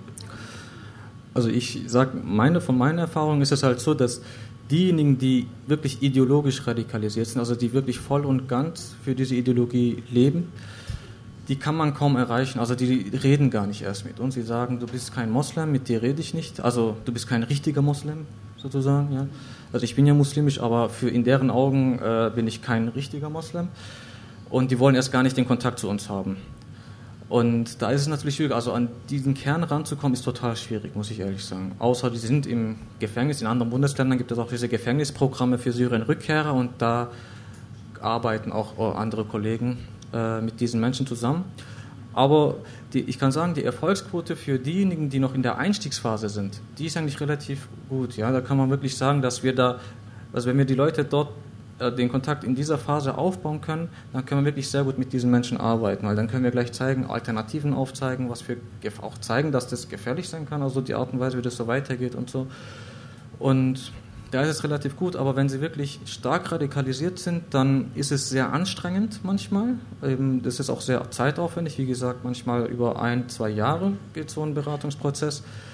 Und das, äh, ja, also in, bei uns läuft es bis jetzt relativ gut, aber ich weiß jetzt nicht, wie die Statistiken in anderen Bundesländern sind. Da gibt es natürlich auch äh, schlechte Beispiele. Ich meine, ja, also kann man so direkt jetzt eben, wie gesagt, für eine bestimmte Gruppe, die sich noch in der Einstiegsphase befinden, können wir relativ gut arbeiten, aber für die, die schon wirklich stark radikalisiert sind, davon haben wir ehrlich gesagt nicht so sehr viele, also außer die, paar Rück, also die Rückkehrerin und ein paar andere. Aber die wollen erst manchmal gar nicht den Kontakt zu uns. Sie sagen, mit dir rede ich nicht. Ist so ein Ausstieg eigentlich auch gefährlich? Äh, inwiefern? Also für Dass die Person, sie danach verfolgt werden mhm. von den ehemals eigenen Leuten? Ähm, naja, gefährlich würde ich jetzt vielleicht nicht sagen. Also die ist, ich habe noch nichts davon mitbekommen, dass sie bedroht wurden oder so. Ähm, aber es findet halt schon diese Ausgrenzung statt. Also der Kontakt wird dann komplett vermieden, man redet nicht mehr miteinander, äh, man ruft sich nicht mehr an. Und insofern, also würde ich das jetzt nicht als gefährlich beschreiben. Ja. Vor allem, also zumindest hier in Deutschland, äh, ich habe jetzt nicht mitbekommen, dass irgendeiner bedroht wurde oder so. Okay, also das ist auf jeden Fall ein Einblick in diese Thematik. Jetzt würde ich aber wahnsinnig gern auch hören, was ihr für Fragen habt. Ähm, vielleicht gibt es ja jetzt Fragen im Publikum. Ähm, ja, ah. ja, du kriegst ein Mikro, es wird zu dir rübergereicht mit einem langen, langen Kabel. Danke. Eins, zwei, ja. Ja, wir haben jetzt viel darüber geredet, wie äh, salafistisch gefährdete Jugendliche wieder derad äh, deradikalisiert werden sollten. Aber wie haben sie sich denn radikalisiert und wo? Und da werfe ich jetzt mal Stichwort Moscheen in den Raum. Und ich habe vor ein paar Wochen, Monaten einen Artikel gelesen auf Bento, ähm, Jugendmagazin vom Spiegelmagazin, äh, Jugendwebsite äh, vom Spiegelmagazin. Und zwar, Brille runter, dann ist es einfacher. Und zwar war das ein Interview mit dem Konstantin Schreiber, das ist ein Tagesschau-Moderator. Aufgewachsen in Syrien, kann gut Arabisch, Grimme-Preisträger. Und ähm, der sagte, er sei schon in vielen Moscheen gewesen, vor allem im Nahen Osten. Und äh, was genau in Deutschland an einem Freitag gepredigt wird, sagt er, habe er bislang nicht gewusst. Also ist er einfach mal in die Berliner Moschee gegangen. Und dort stand in einer Broschüre Sätze wie, Demokratie ist eine westliche Krankheit. Wir hatten das Stichwort Demokratie jetzt ein paar Mal noch hier. Demokratie ist eine westliche Krankheit. Und der Vorbeter, also der, der Imam, habe das gesehen, wie er die Broschüre liest, und habe sie ihm dann weggenommen. Und dann habe er sich gedacht, jetzt geht er mal noch in andere Moscheen und guckt, wie es da zugeht. Und über seine Erfahrungen hat er da noch ein Buch geschrieben, Inside Islam. Und eben in diesem Interview hat er die wichtigsten Passagen dann erwähnt. Äh, er sagt, zwei rote Fäden ziehen sich durch alle Predigten. Zum einen warnen die Imame vor dem Leben in Deutschland, manche mit offener Hetze. Und zum anderen betonen fast alle, die Welt sei nicht religiös genug. Und dann hat er auch gesagt, er habe sich nicht bewusst äh, oder ganz bewusst nicht in salafistische Moscheen gesetzt, sondern in ganz normale Moscheen. Und ähm, er wollte ja das normale muslimische Leben mitbekommen, sagt er. Und da habe es ihn schon erschreckt, wenn er Sätze gehört habe wie, ihr könnt nicht Demokraten und Muslime sein. Und vor allem sagt er auch, er sei überrascht gewesen, wie viele junge Menschen in den Freitagspredigten waren. Er sagt, er sei mit Mitte 30 einer der Ältesten gewesen. Zum Teil seien während der Unterrichtszeit ganze Schulgruppen hereingekommen, von 12 bis 16-Jährigen, zum Teil mit Basecaps auf, und hätten, sich, hätten die Schule geschwänzt und wären stattdessen in die Moschee gegangen. Okay, und, und sagt, jetzt die Frage. Und jetzt zeige ich noch den letzten Absatz. Die Moscheen sind der zentrale Ort für Flüchtlinge, sagt er auch. Bei manchen Predigten waren sie deutlich in der äh, Überzahl. Und die, mit denen er ins Gespräch gekommen sei, sagt er, die seien sehr verwundert gewesen über die extrem konservativen Reden. In Syrien hätten die Flüchtlinge gesagt, in Syrien hätten sie sowas nicht erlebt. Also von daher mal meine Frage an die Herrschaften da oben. Glaubt ihr, wenn ich das hier lese, bin ich zumindest mal erschrocken, glaubt ihr, dass die Moscheen in Deutschland, die ja überwiegend von einem Verein namens DITIB betrieben werden, dass diese Moscheen womöglich die Brutstätte für Salafismus darstellen. Genau, also das ist, denke ich, die Frage, die ich da auch rauslese. Ähm, mhm. was, ich gebe auch gerne Informationen weiter, Moritz, äh, bevor ich die Frage stelle. Äh, welche, welche Rolle spielen denn Moscheen bei so einem Radikalisierungsprozess? Ja, also es gibt einen guten Bericht vom Bundeskriminalamt, Da haben sie ca. 300 Syrien-Rückkehrer interviewt. Also es sind ja aus Deutschland ca. 900 Männer und Frauen, also überwiegend Männer, ca. 80 Prozent Männer ausgewandert. 300 sind wieder zurück oder ein bisschen mehr. Ich, ja, also die Zahlen sind halt Pi mal Daumen, vielleicht ein bisschen mehr wahrscheinlich jetzt.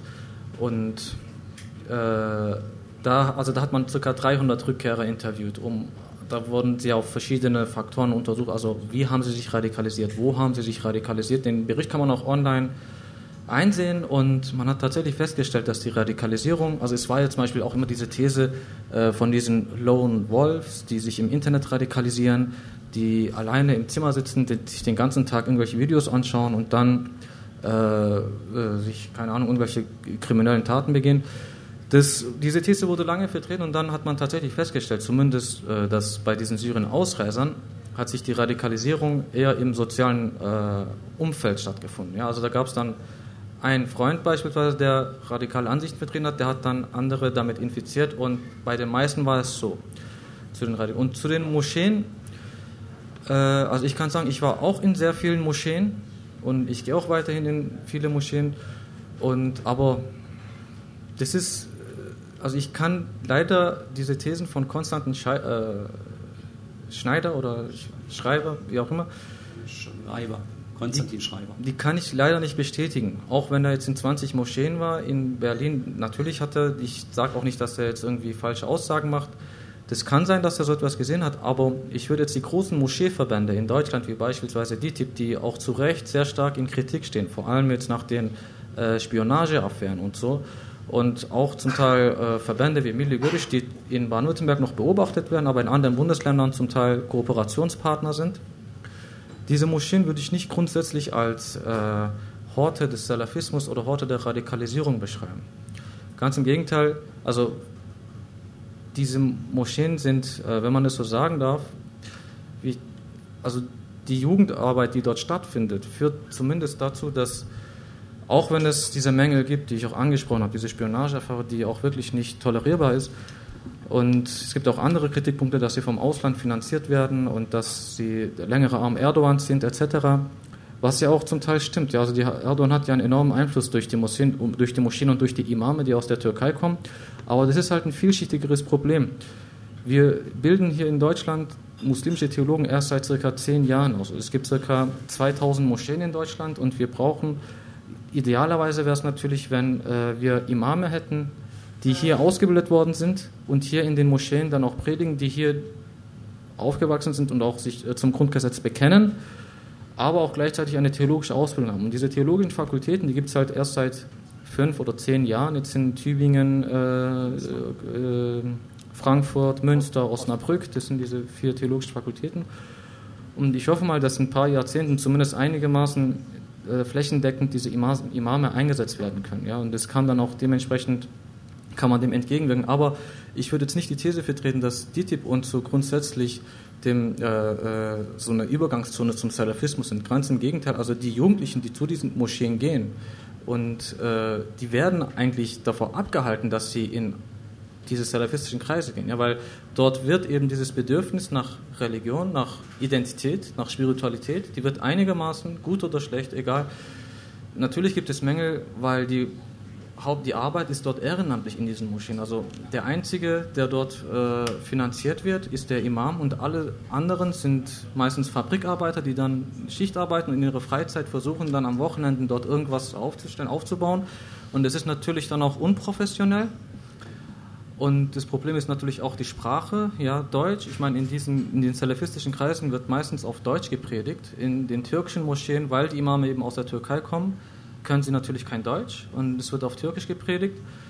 Und deswegen laufen die auch, gehen die manchmal auch gar nicht in diese DITIB-Moscheen. Und ja, deswegen würde ich der These äh, Schreibers nicht zustimmen, dass, also ich weiß nicht, ob er das so gesagt hat, dass DITIB und Mili Görisch so, natürlich gibt es eben wie gesagt Kritikpunkte, aber dass die als, als äh, Übergang zum Salafismus gesehen werden, dem würde ich widersprechen. Wie siehst du Wenn, das, Daniel? Ja, ich würde da anknüpfen und würde sagen, dass es, ähm, also selbst wenn wir den, also wenn, wenn man sich mal anschaut, was die Sicherheitsbehörden dazu sagen, dann stellen wir auch recht schnell fest, dass ähm, in den letzten Jahren in mehreren Bundesländern selbst ähm, ja, also DITIB haben wir ja schon, wurde ja schon erwähnt, aber auch Milli Gerüsch, die ja, also die ja keine islamistische äh, Organisation ist oder kein Dachverband ist, aber selbst Milli Gerüsch, die als äh, politisch-legalistische äh, politisch-legalistisch-islamistische Organisation oder Dachverband ähm, die zweitgrößte, der zweitgrößte Dachverband in Deutschland ist und ähm, tatsächlich auch islamistisch ist. Wie gesagt, politisch-legalistisch, was ähm, ähm, was ähm, was ich sagen wollte, ist letztlich, dass äh, zwar politisch legalistisch islamisch, islamistisch ist, aber ähm, selbst von den Verfassungsschützern äh, mittlerweile in einigen Bundesländern nicht mehr beobachtet wird. Also es sind, glaube ich, momentan vier oder fünf Bundesländer, in denen das der Fall ist. Die Tendenz in den äh, anderen Bundesländern geht wohl auch dahin. Ähm, und der Grund dafür ist, dass eben genau diese Radikalisierungsverläufe oder Biografien, die wir äh, haben, ähm, eben zeigen, dass, dass genau in diesen, ähm, äh, ich weiß nicht, was ich gerade falsch mache, aber. Du musst, glaube ich, ein bisschen hier rüber, mach mal so. Ja, äh, jedenfalls, um auf den inhaltlichen Punkt zurückzukommen, ähm, was ich eigentlich sagen wollte, ist, dass da eben keine, nicht ausgehend von der Miligerisch beispielsweise, auch wenn die als politisch-legalistisch, islamistisch einzustufen ist, keine Radikalisierungsverläufe, die eine Gewaltbereitschaft äh, mit sich bringen, zu beobachten sind, was auch dazu geführt hat, dass in den letzten Jahren eben in vielen Bundesländern äh, die nicht mehr beobachtet werden, auch wenn äh, meine persönliche Meinung über die Inhalte und über die Ideologie dieser Organisation keine, äh, keine positive ist, weil ich denke, dass auch natürlich ähm, islamistische, islamistisches Gedankengut ähm, anschlussfähig gemacht wird durch eben politisch-legalistische islamistische Gruppierungen. Ähm, ja, ja, ja, geht weiter. Ja. Genau, das war eigentlich auch schon der Punkt. Ähm, okay, ich habe einige Anschlussfragen dazu, aber ich würde trotzdem gerne noch ins Publikum schauen. Oder möchtest du darauf direkt noch Stellung nehmen? Nein, ich gebe es gerne weiter. Das Mikro.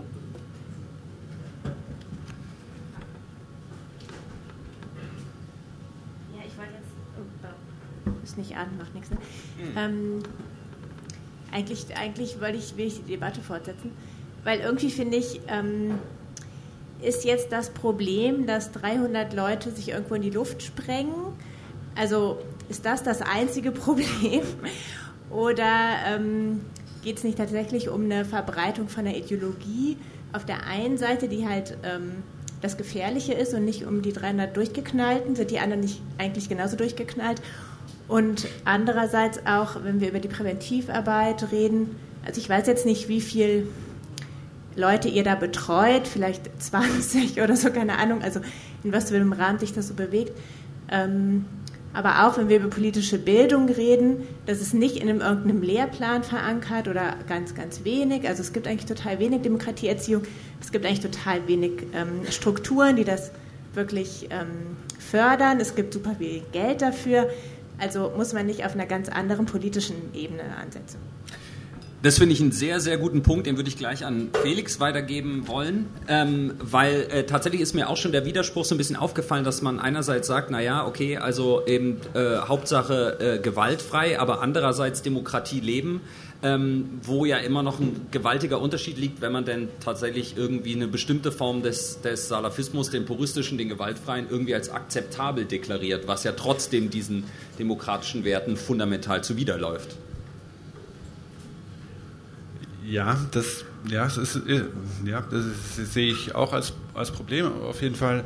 Ähm, es ist aber halt so, wenn, also ich würde dann noch mal, schon nochmal auch plädieren, ich glaube, das geht auch nochmal in die Richtung, wenn wir halt über, über, über also uns genau klar machen, worüber wir sprechen. Wenn man über Radikalisierung spricht, dann gehört dann halt eine Gewaltanwendung dazu, wenn man dieses Wort auch wissenschaft, also so verwendet, wie es in der Wissenschaft auch benutzt ist. Das hat ja irgendwie einen wissenschaftlichen Hintergrund. So. Das einmal.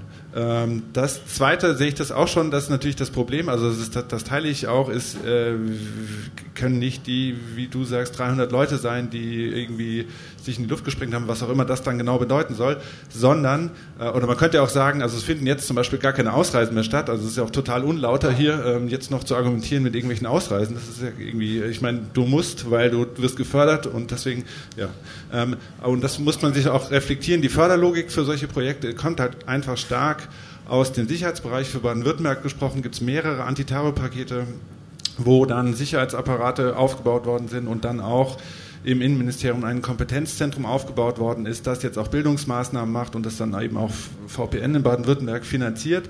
Und äh, dass es halt so auf jeden Fall einen Fokus gibt auf dieses Thema und dass ähm, dann schon nochmal, das wäre wär schon auch eigentlich grundsätzlich wichtig, ist ja, was weiß ich, Demokratie als Lebensform, ja auch mehr als Institution, das muss man immer wieder lernen und, und so weiter. Und das ist ja eine unglaubliche gesellschaftliche Aufgabe, die wir alle, wir alle auch das dann immer wieder angehen müssen. Und da fände ich es auch grundsätzlich gut, wenn da noch mehr Mittel reinfließen. Und dann haben wir das Problem Demokratie leben, wenn das Bundesprogramm gemeint ist zum Beispiel, dass da aus meiner Wahrnehmung einfach, da wird auch sehr viel Geld in Radikalisierungsprävention, deswegen finanziert das Bundesministerium für Familie heute Abend ja teilweise auch diese Veranstaltung scheinbar ähm, auch rein.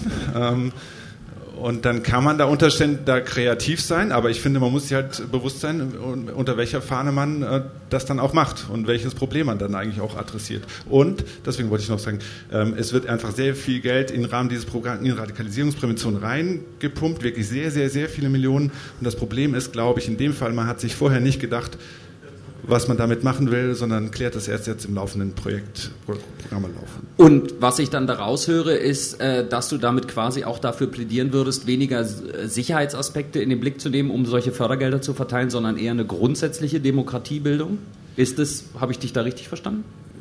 Weiß ich nicht. Auf jeden Fall, ähm, ich bin schon der Meinung, also es gibt ein Problem, also Sicherheitsproblem, das muss man irgendwie adressieren und das kann man nicht nur durch repressive Maßnahmen machen. Deswegen finde ich es gut, wenn es Akteure wie Violence Prevention Network oder UFUG.de oder wer auch immer oder Hayat, Claudia Danske gibt, die sich darum kümmern, weil das ist auch wichtig, das darf man auch nicht irgendwie wegleugnen, finde ich, oder sagen, es gäbe kein Problem. Aber so wenn, so, wenn das stehen bleibt, äh, dann kann ich da Ja sagen zu deiner Frage. Aha, okay. Aber ist auf jeden Fall ein interessanter Punkt. Äh, möchtest du da nochmal einhaken oder gibt es noch andere Wortmeldungen? Äh, wo? Was?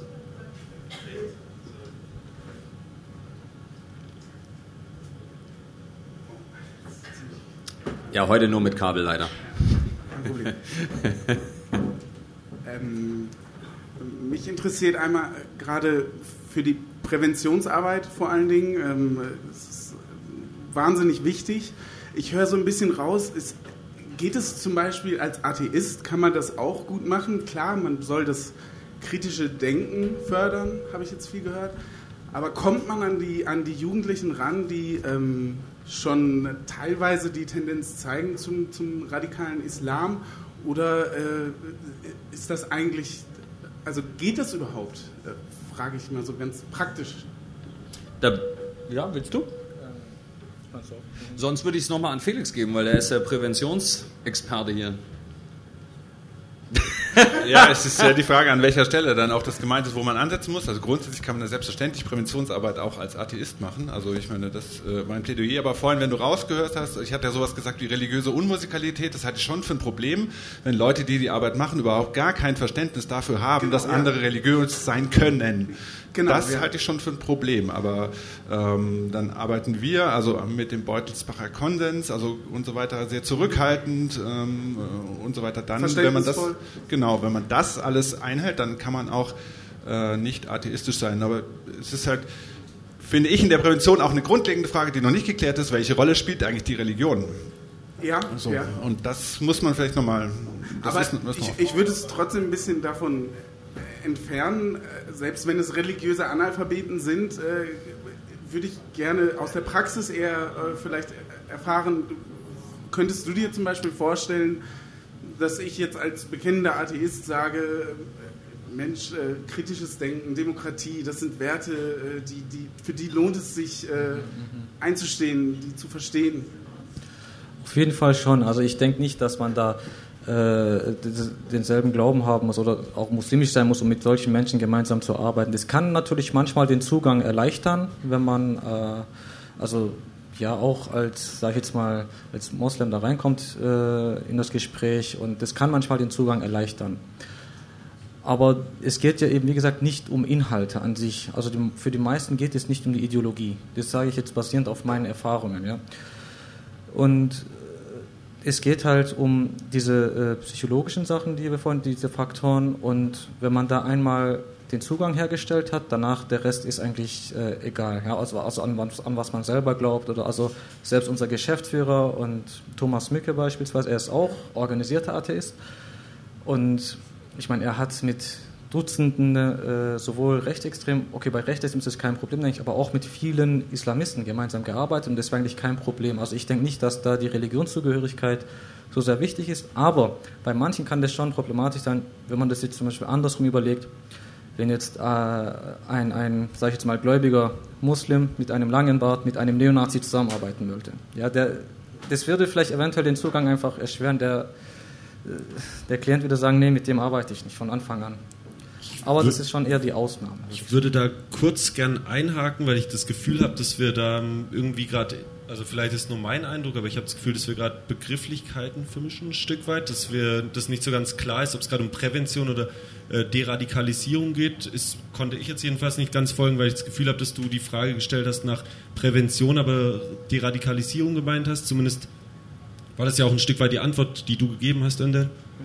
Ähm, also in glaub, der Praxis ging es jetzt um Deradikalisierung. Ja, und das ist, glaube ich, auch wichtig, dass man sich das nochmal vor Augen hält, dass, es, dass das ein Unterschied ist und ähm, gerade in der Arbeit auch nochmal ein großer Unterschied ist, ob man in der Präventionsarbeit, in der Präventionsarbeit oder in der Deradikalisierungsarbeit sich ähm, versucht als Nicht-Muslim oder als theologischer Analphabet, wie du es genannt hast, oder jemand, der wenig Wissen darüber hat, äh, bewegt oder ob man es in, also ob man es in der Deradikalisierung oder in der Prävention macht, ist, glaube ich, ein, vom Zugang her, glaube ich, ein großer Unterschied.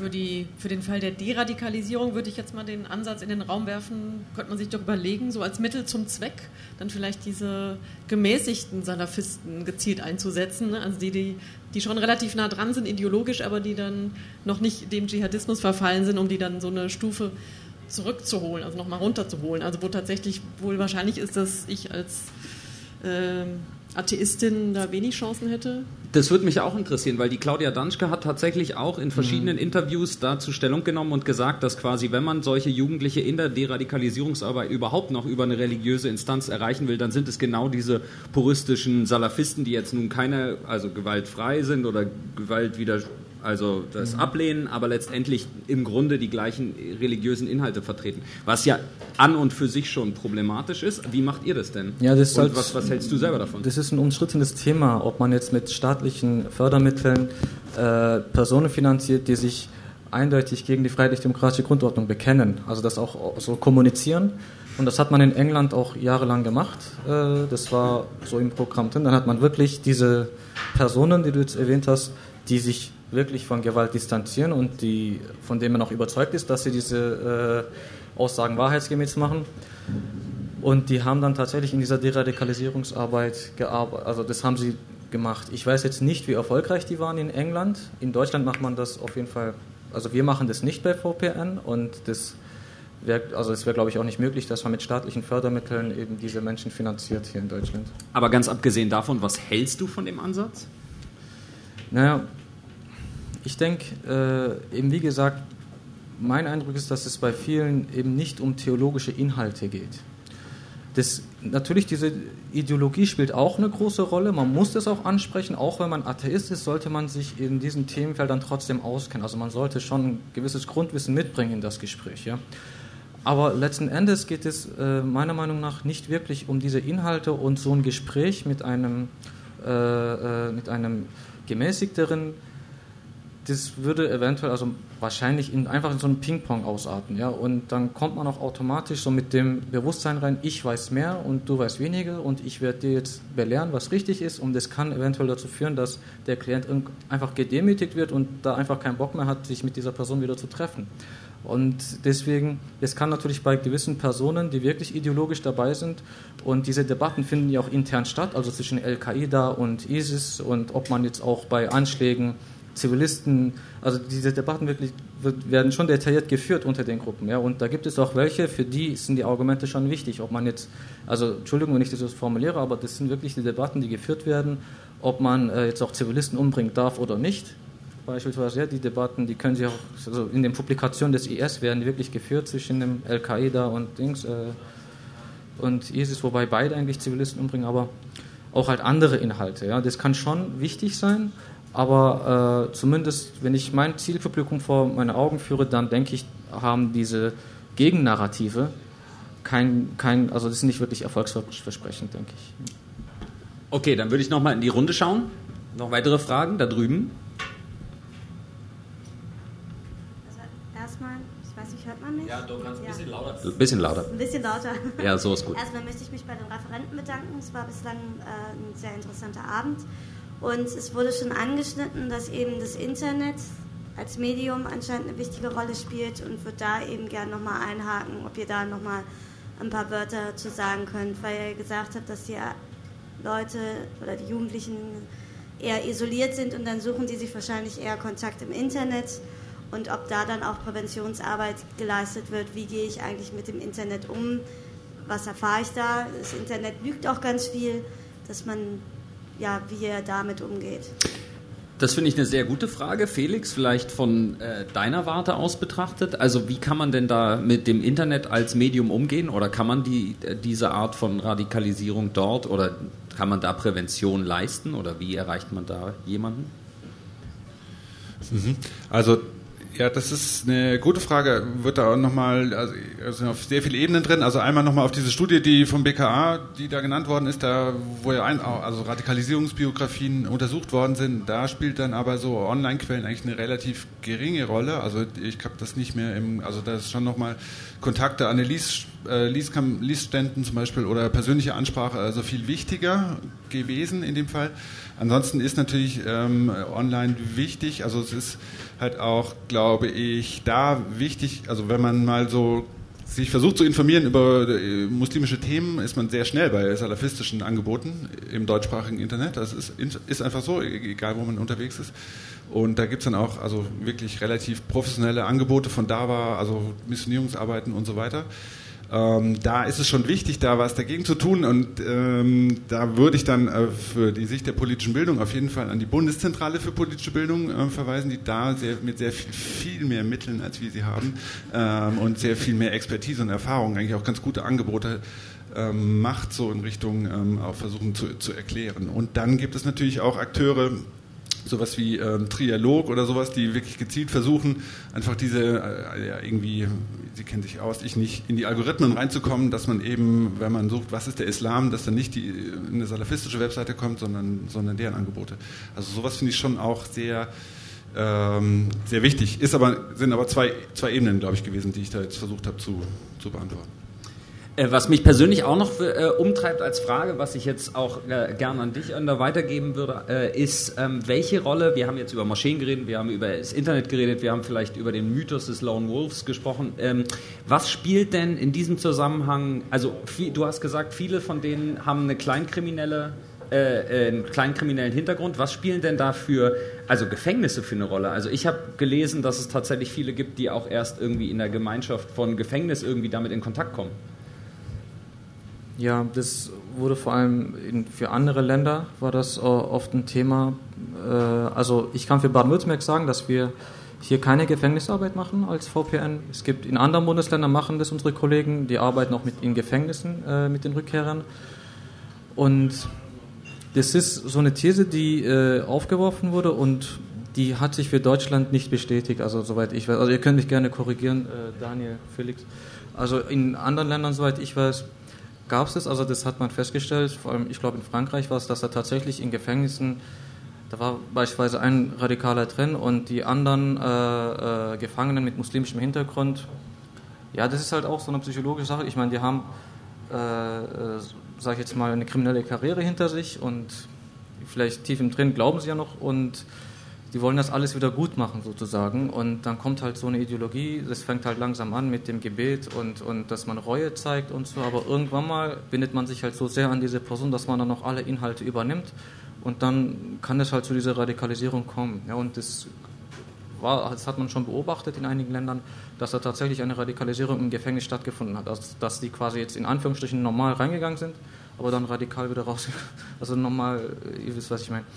Und, ja, und ja, aber wie gesagt, ich glaube, für Deutschland kann man das soweit, ich weiß nicht sagen, aber ich muss auch ehrlich sagen, ich habe keine Erfahrung in der Gefängnisarbeit. Deckt sich, ja. deckt sich das mit euren Eindrücken, mit eurer Vielleicht noch, also ich w- hätte das ähm, oder schätze es ähnlich ein, vielleicht noch ein, ein also dass es grundsätzlich, dass es das grundsätzlich gibt, in Deutschland aber keine große Rolle spielt, war auch, ist auch mein Eindruck, was vielleicht noch interessant ist zu sehen, äh, was vielleicht interessant ist zu sehen noch, dass es ähm, durchaus auch die, diese Strategie gibt, aber das, das kann man auf jeden Fall erkennen. Also in Deutschland gibt es halt ein prominentes Beispiel, das immer angeführt wird, da geht es aber weniger um die äh, Radikalisierung in Gefangenschaft, sondern äh, ganz, ganz bekanntes Beispiel in dieser Szene ist eben Muntasir Bilal, der ein, ähm, also Bernhard Falk mit bürgerlichem Namen, der in ähm, sich vorher in der linken, im, im linken Spektrum bewegt hat, äh, sage ich mal, ähm, und äh, später dann eben in die, in die salafistische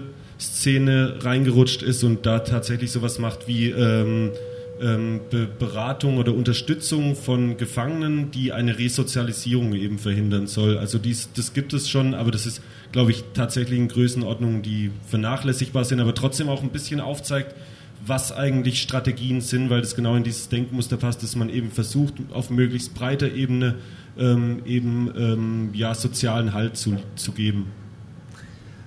Okay, ich würde sagen, da. Oh, da noch zwei gleich. Na dann. Dann wird.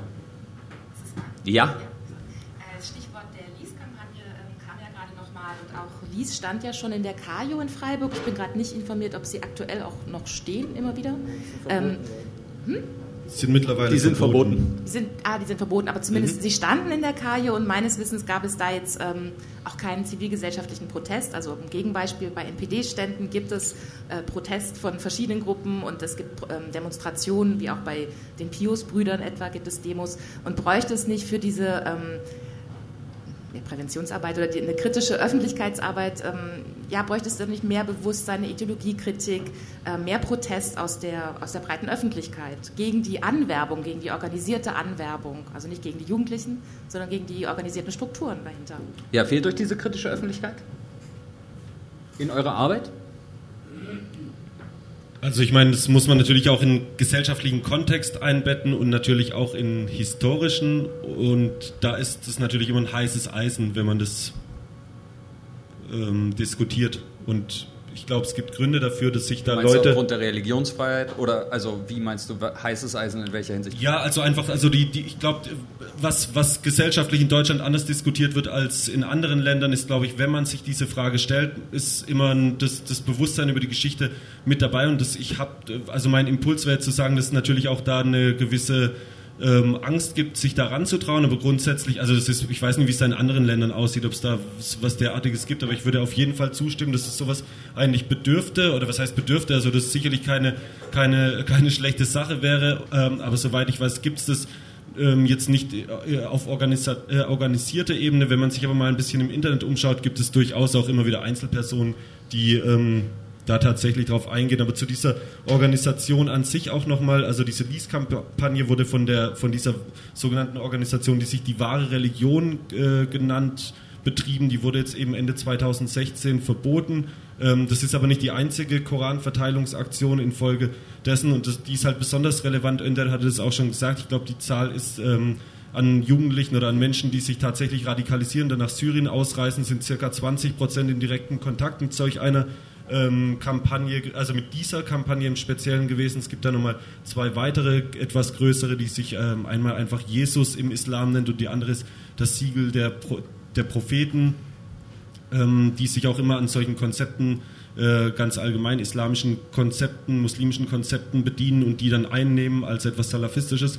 Ähm, interessant ist halt zu sehen, dass das so eine typische Strategie ist, dass man eben versucht, über den direkten Kontakt Leute zu gewinnen ähm, und das würde, um auf die Frage nochmal zurückzukommen, würde natürlich auch, äh, wenn man das konsequent mal zu Ende denkt und sich die Frage stellt, warum bei Rechtsextremen ähm, da gesellschaftlich entgegengetreten wird. Ähm, wie gesagt, da gibt es natürlich die historische Dimension, aber in logischer Konsequenz müsste man eigentlich genauso, weil, da, weil die ge genauso den, den Werten und Vorstellungen, die wir vertreten und für die man einstehen, äh, für die man einsteht, eigentlich genauso widerspricht. Also wäre das eigentlich eine logische Konsequenz, auch genauso dem entgegenzutreten. Also ich könnte mir vorstellen, dass so, eine, so ein Protest sehr schnell als antimuslimisch auch interpretiert werden könnte, weil ich meine, schlussendlich verteilen die nur den Koran, das ist ja an sich nichts Schlimmes. Und man macht sich vielleicht noch gemein mit, mit den Rechten, die das ja offiziell scharf kritisieren. Noch ein anderer Satz dazu. Wäre es nicht eigentlich dann wichtiger, dass Menschen aus der, aus der muslimischen Community dagegen angehen? Wenn sie wissen, was das für einen Hintergrund hat, diese Koranverteilung? Entschuldigung, aber egal ob aus der linken Community, ne, aus der islamischen Community oder aus der Warte, willst du kurz das Mikrofon in die Hand nehmen? Man sollte dagegen genauso demonstrieren dürfen wie gegen die Rechten. Und genau die, die Frage war, Ja. Frage von mir, die war prima. Ich darf in Deutschland gegen rechts demonstrieren, das Mit- ist erlaubt. Ich darf aber auch gegen islamische Auswüchse demonstrieren, weil dann bin ich ein Islamfeind.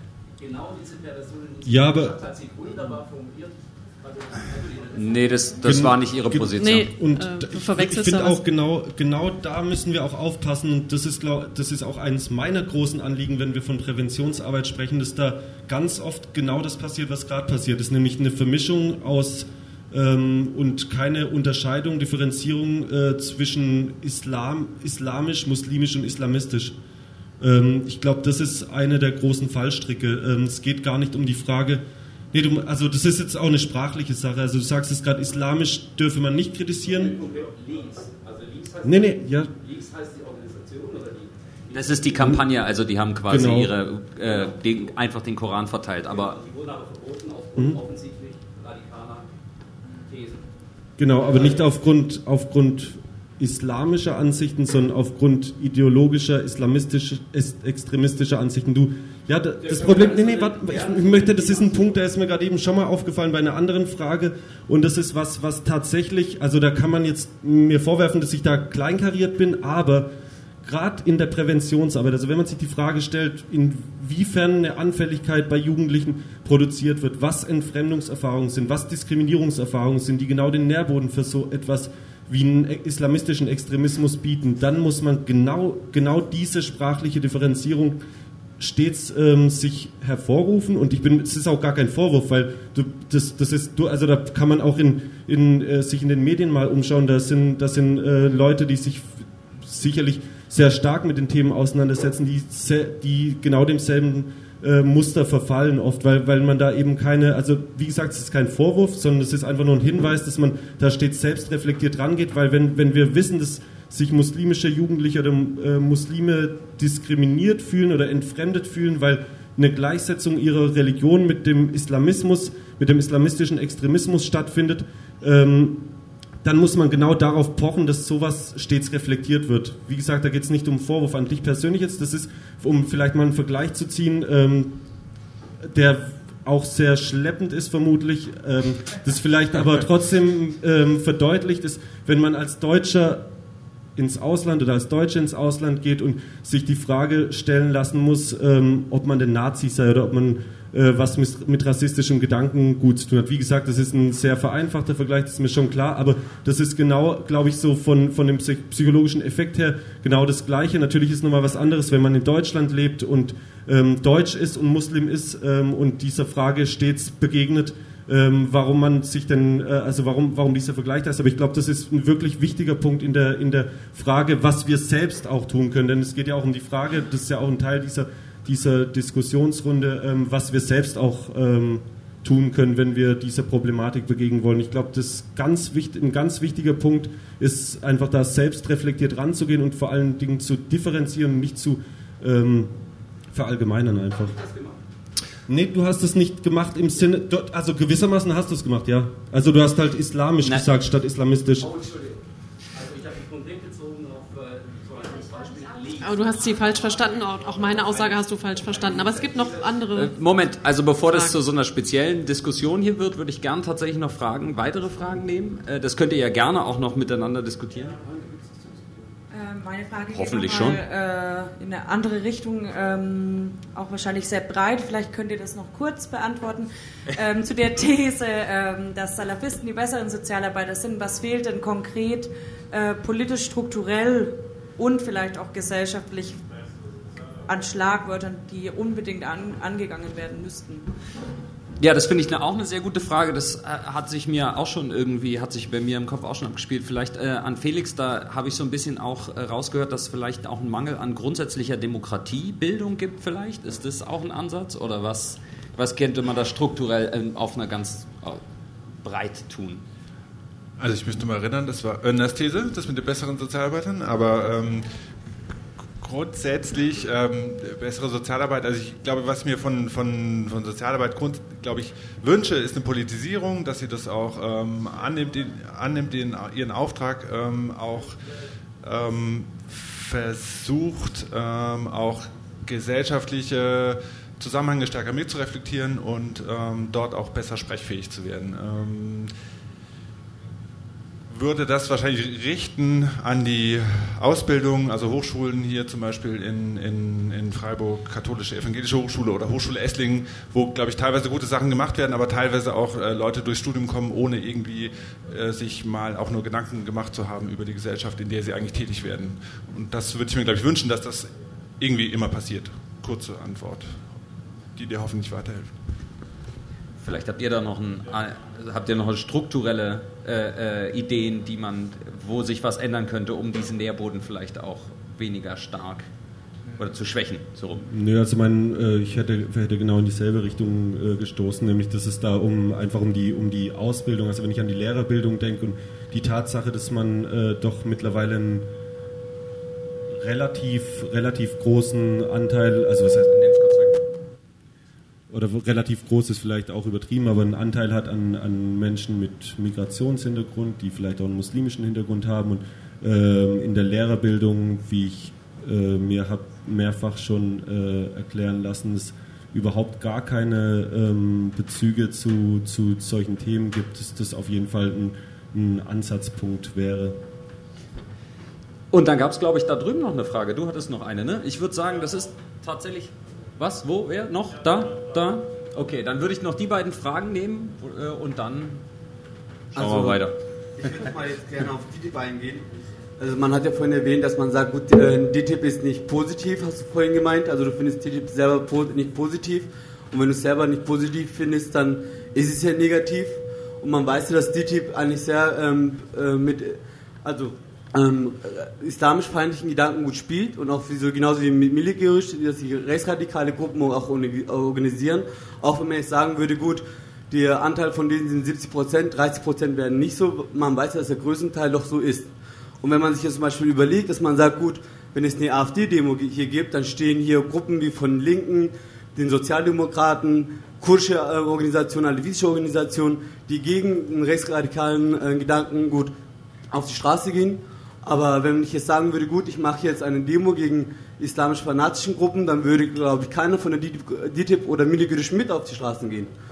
Und wenn sie nicht mit auf die Straßen gehen, ist doch eigentlich der Beweis dafür, dass sie ja solche rechtsradikale ähm, Organisationen sind. Und dann verstehe ich nicht, warum man da nicht den Mut hat zu sagen, okay, oder kritisch da hinterfragt und sagt, ihr gehört zu dieser Organisation. Und das ist auch bekannt und die kriegen ja auch staatliche Zuschüsse. Also man weiß zum Beispiel, dass DITIB auch im deutschen Jugendring dabei ist obwohl man weiß, dass ein größter Anteil von denen auch rechtsradikale ähm, Gedankengut mit sich tragen. Puh, das ist jetzt eine schwere.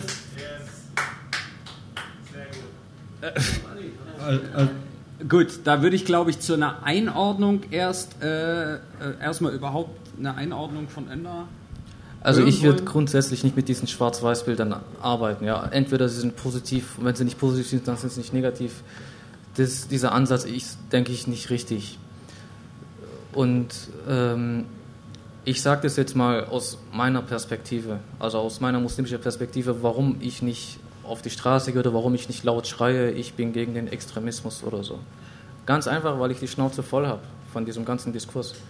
Also in dem Sinne, ja, weil wenn so ein Anschlag passiert in Europa und in Deutschland, dann auch wenn es uns nicht trifft, uns, also ich sage jetzt mal das aus der muslimischen Perspektive, ich äh, habe da keine Lust, mich jedes Mal davon zu distanzieren, also weil das ist für mich selbstverständlich und ich will genauso keine Distanzierung von meinem christlichen Nachbarn, wenn ein Joseph Kony in Afrika im Namen des Christentums mordet, vergewaltigt, was auch immer.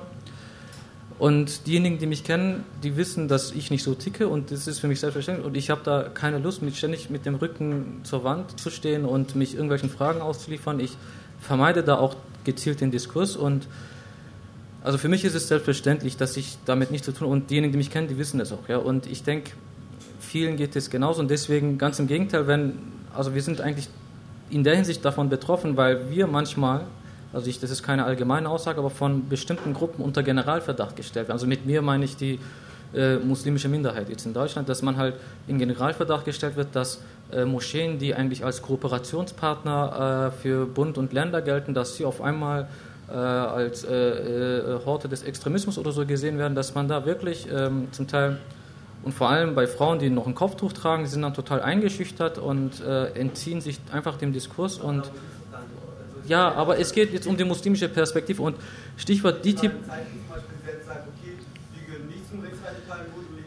Ist, guck mal, ich, ich, ich gebe dir ein Beispiel. Guck mal, es gibt, es gibt Moment, Moment, lass. noch, noch ein Statement. Ich äh, habe jetzt nicht alle Webseiten untersucht, aber ich bin mir 100% sicher, dass es keine einzige Dachorganisation in Deutschland gibt, also muslimische äh, Moscheeorganisation, die sich nicht vom Extremismus distanziert hat, die das nicht verurteilt hat. Ganz im Gegenteil, es, also ich würde da wirklich... Äh,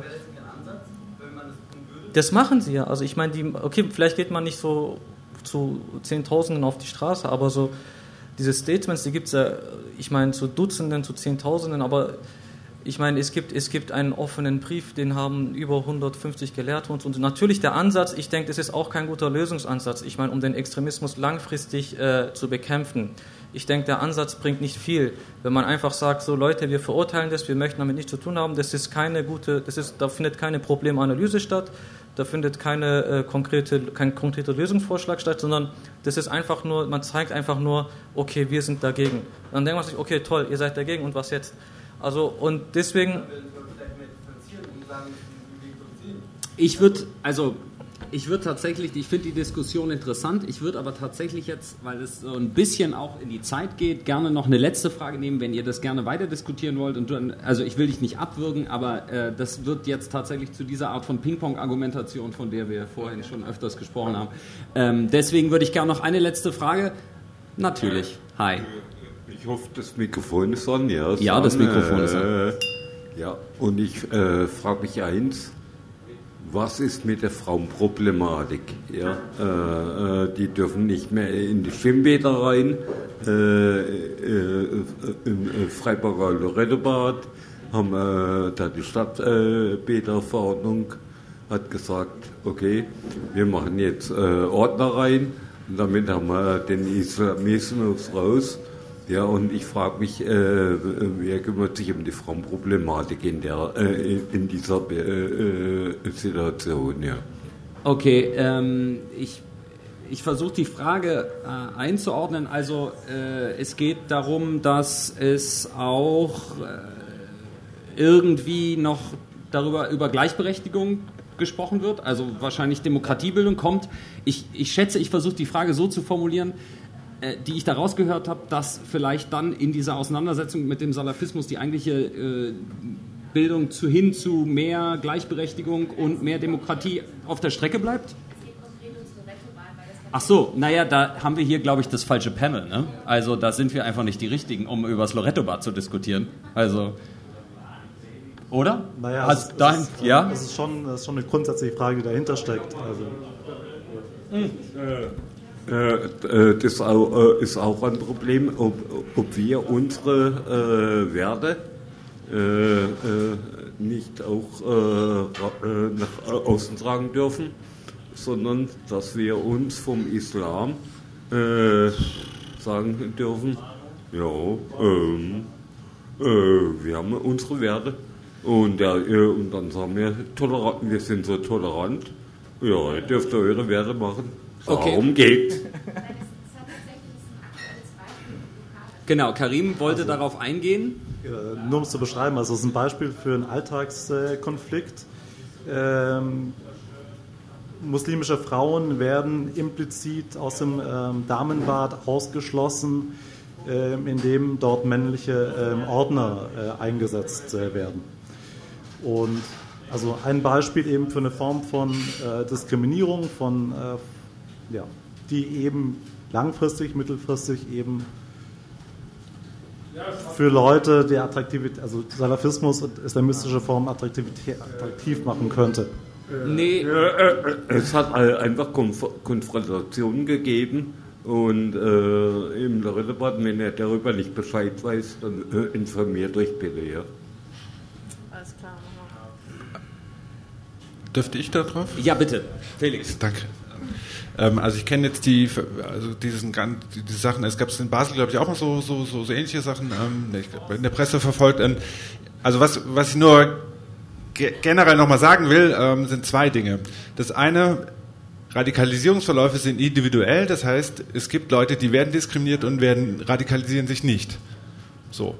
Und das andere ist, das ist mir auch eigentlich auch ein Anliegen, Diskriminierung ist per se ein Problem, ohne Radikalisierungsgefahr. So, ne? also deswegen ist es, glaube ich, für die ganze Debatte, die wir hier führen, schon nochmal wichtig, dass wir uns auch nochmal sagen, Radikalisierung, da geht es um Terrorismus und man müsste Aber radikal ist nicht gleich Terrorismus. Ja, Wenn du radikal denkst, ist kein Terrorismus. Du hast den Nährboden noch Okay, okay. Ganz kurz. Felix, bitte. Also, so, ich kann auch einen Punkt machen. Also Radikalisierung ist, so wie ich es verstehe, ein Prozess, an dem am Schluss Gewaltanwendung steht, der nicht notwendigerweise mit Diskriminierung zusammenhängt. Diskriminierung ist aber trotzdem ein Problem. Von daher ähm, sind das alltägliche Fragen, die einfach in einem Gemeinwesen irgendwie besprochen werden muss und auch mit der Zivilgesellschaft selbstverständlich. Und da braucht man dann schon noch mehr Diskussionen, vielleicht wie die heute Abend, vielleicht auch an anderer Stelle. Punkt. Der Abend ist spät geworden. Und äh, wenn es irgendeinen Zweifel vorher gegeben hat, jetzt ist er ausgeräumt. Das ist nämlich der Zeitpunkt. Ich hoffe, wir können die Diskussion trotz allem noch in kleinerem Kreis fortsetzen. Aber ich glaube, für, diese, für diesen Rahmen ist dann doch äh, der, das Haltbarkeit, Haltbarkeitsdatum überschritten. Insofern äh, würde ich gern Abschied nehmen wollen und äh, damit an Eva. Darf ich die Schlusspoesie machen? Bitte. Mit diesem fast perfekten Schlusswort, Schlussbeitrag. Das war der zweite Talk im Tang. Äh, tausend Dank, dass ihr alle da wart bei der Hitze. Ich schwitze jetzt auch schon ganz schön. ähm, erstmal vielen Dank an unsere Gäste. Ähm, total schön, dass ihr da wart. Felix Steinbrenner. Ende. Natürlich. Önder Ünal mit seinem ganzen Fachwissen. Und Daniel Kahn von Turuk. Vielen Dank für deine Beiträge. Ja, und danke euch vor allem für die ganze, ganze Geduld, die ihr aufgebracht habt gegenüber uns, gegenüber der Situation und gegenüber dem ganzen Abend. Also ich bin schwer beeindruckt. Ähm, ja. Ja, und vielen, vielen Dank auch nochmal an unsere ganzen Sponsoren, ohne die wäre diese Veranstaltung in dem Rahmen nicht möglich. Äh, Es ist das Bundesministerium für Familie, Senioren, Frauen und Jugend. Vielen Dank. Die Stadt Freiburg hat dazu beigetragen, die Waldhausbrauerei, äh, deren Bier wir hier auch trinken, die Sparkasse Freiburg, äh, die Medienpartnerin Radio Dreigland ist mit an Bord, nur ideell und mediell. Und ja, ganz besonders nochmal ein Dank an Turuk. Zwei davon sind vertreten, die haben nämlich maßgeblich dazu beigetragen, dass dieses Podium so hier stattfinden konnte. Ja, und natürlich danke an euch, die ja alle noch bis zum Ende oder die meisten bis zum Ende geblieben sind. Auch das war eine Ausdauerleistung. Es ist auf jeden Fall warm, wie ihr und äh, auch die äh, Gemüter erhitzen sich. Es ist warm hier unten und deswegen machen wir auch erstmal eine Sommerpause. Das äh, ist auf jeden Fall angeraten hier unten und machen erst am 27. September, es wird wieder ein Mittwoch weiter, äh, Mittwoch sein weiter und zwar direkt nach der Bundestagswahl mit dem voraussichtlich, wir werden es von den aktuellen politischen Entwicklungen abhängig machen, aber voraussichtlich mit dem äh, sanfteren Thema Rechtspopulismus. Danke euch, dass ihr da wart.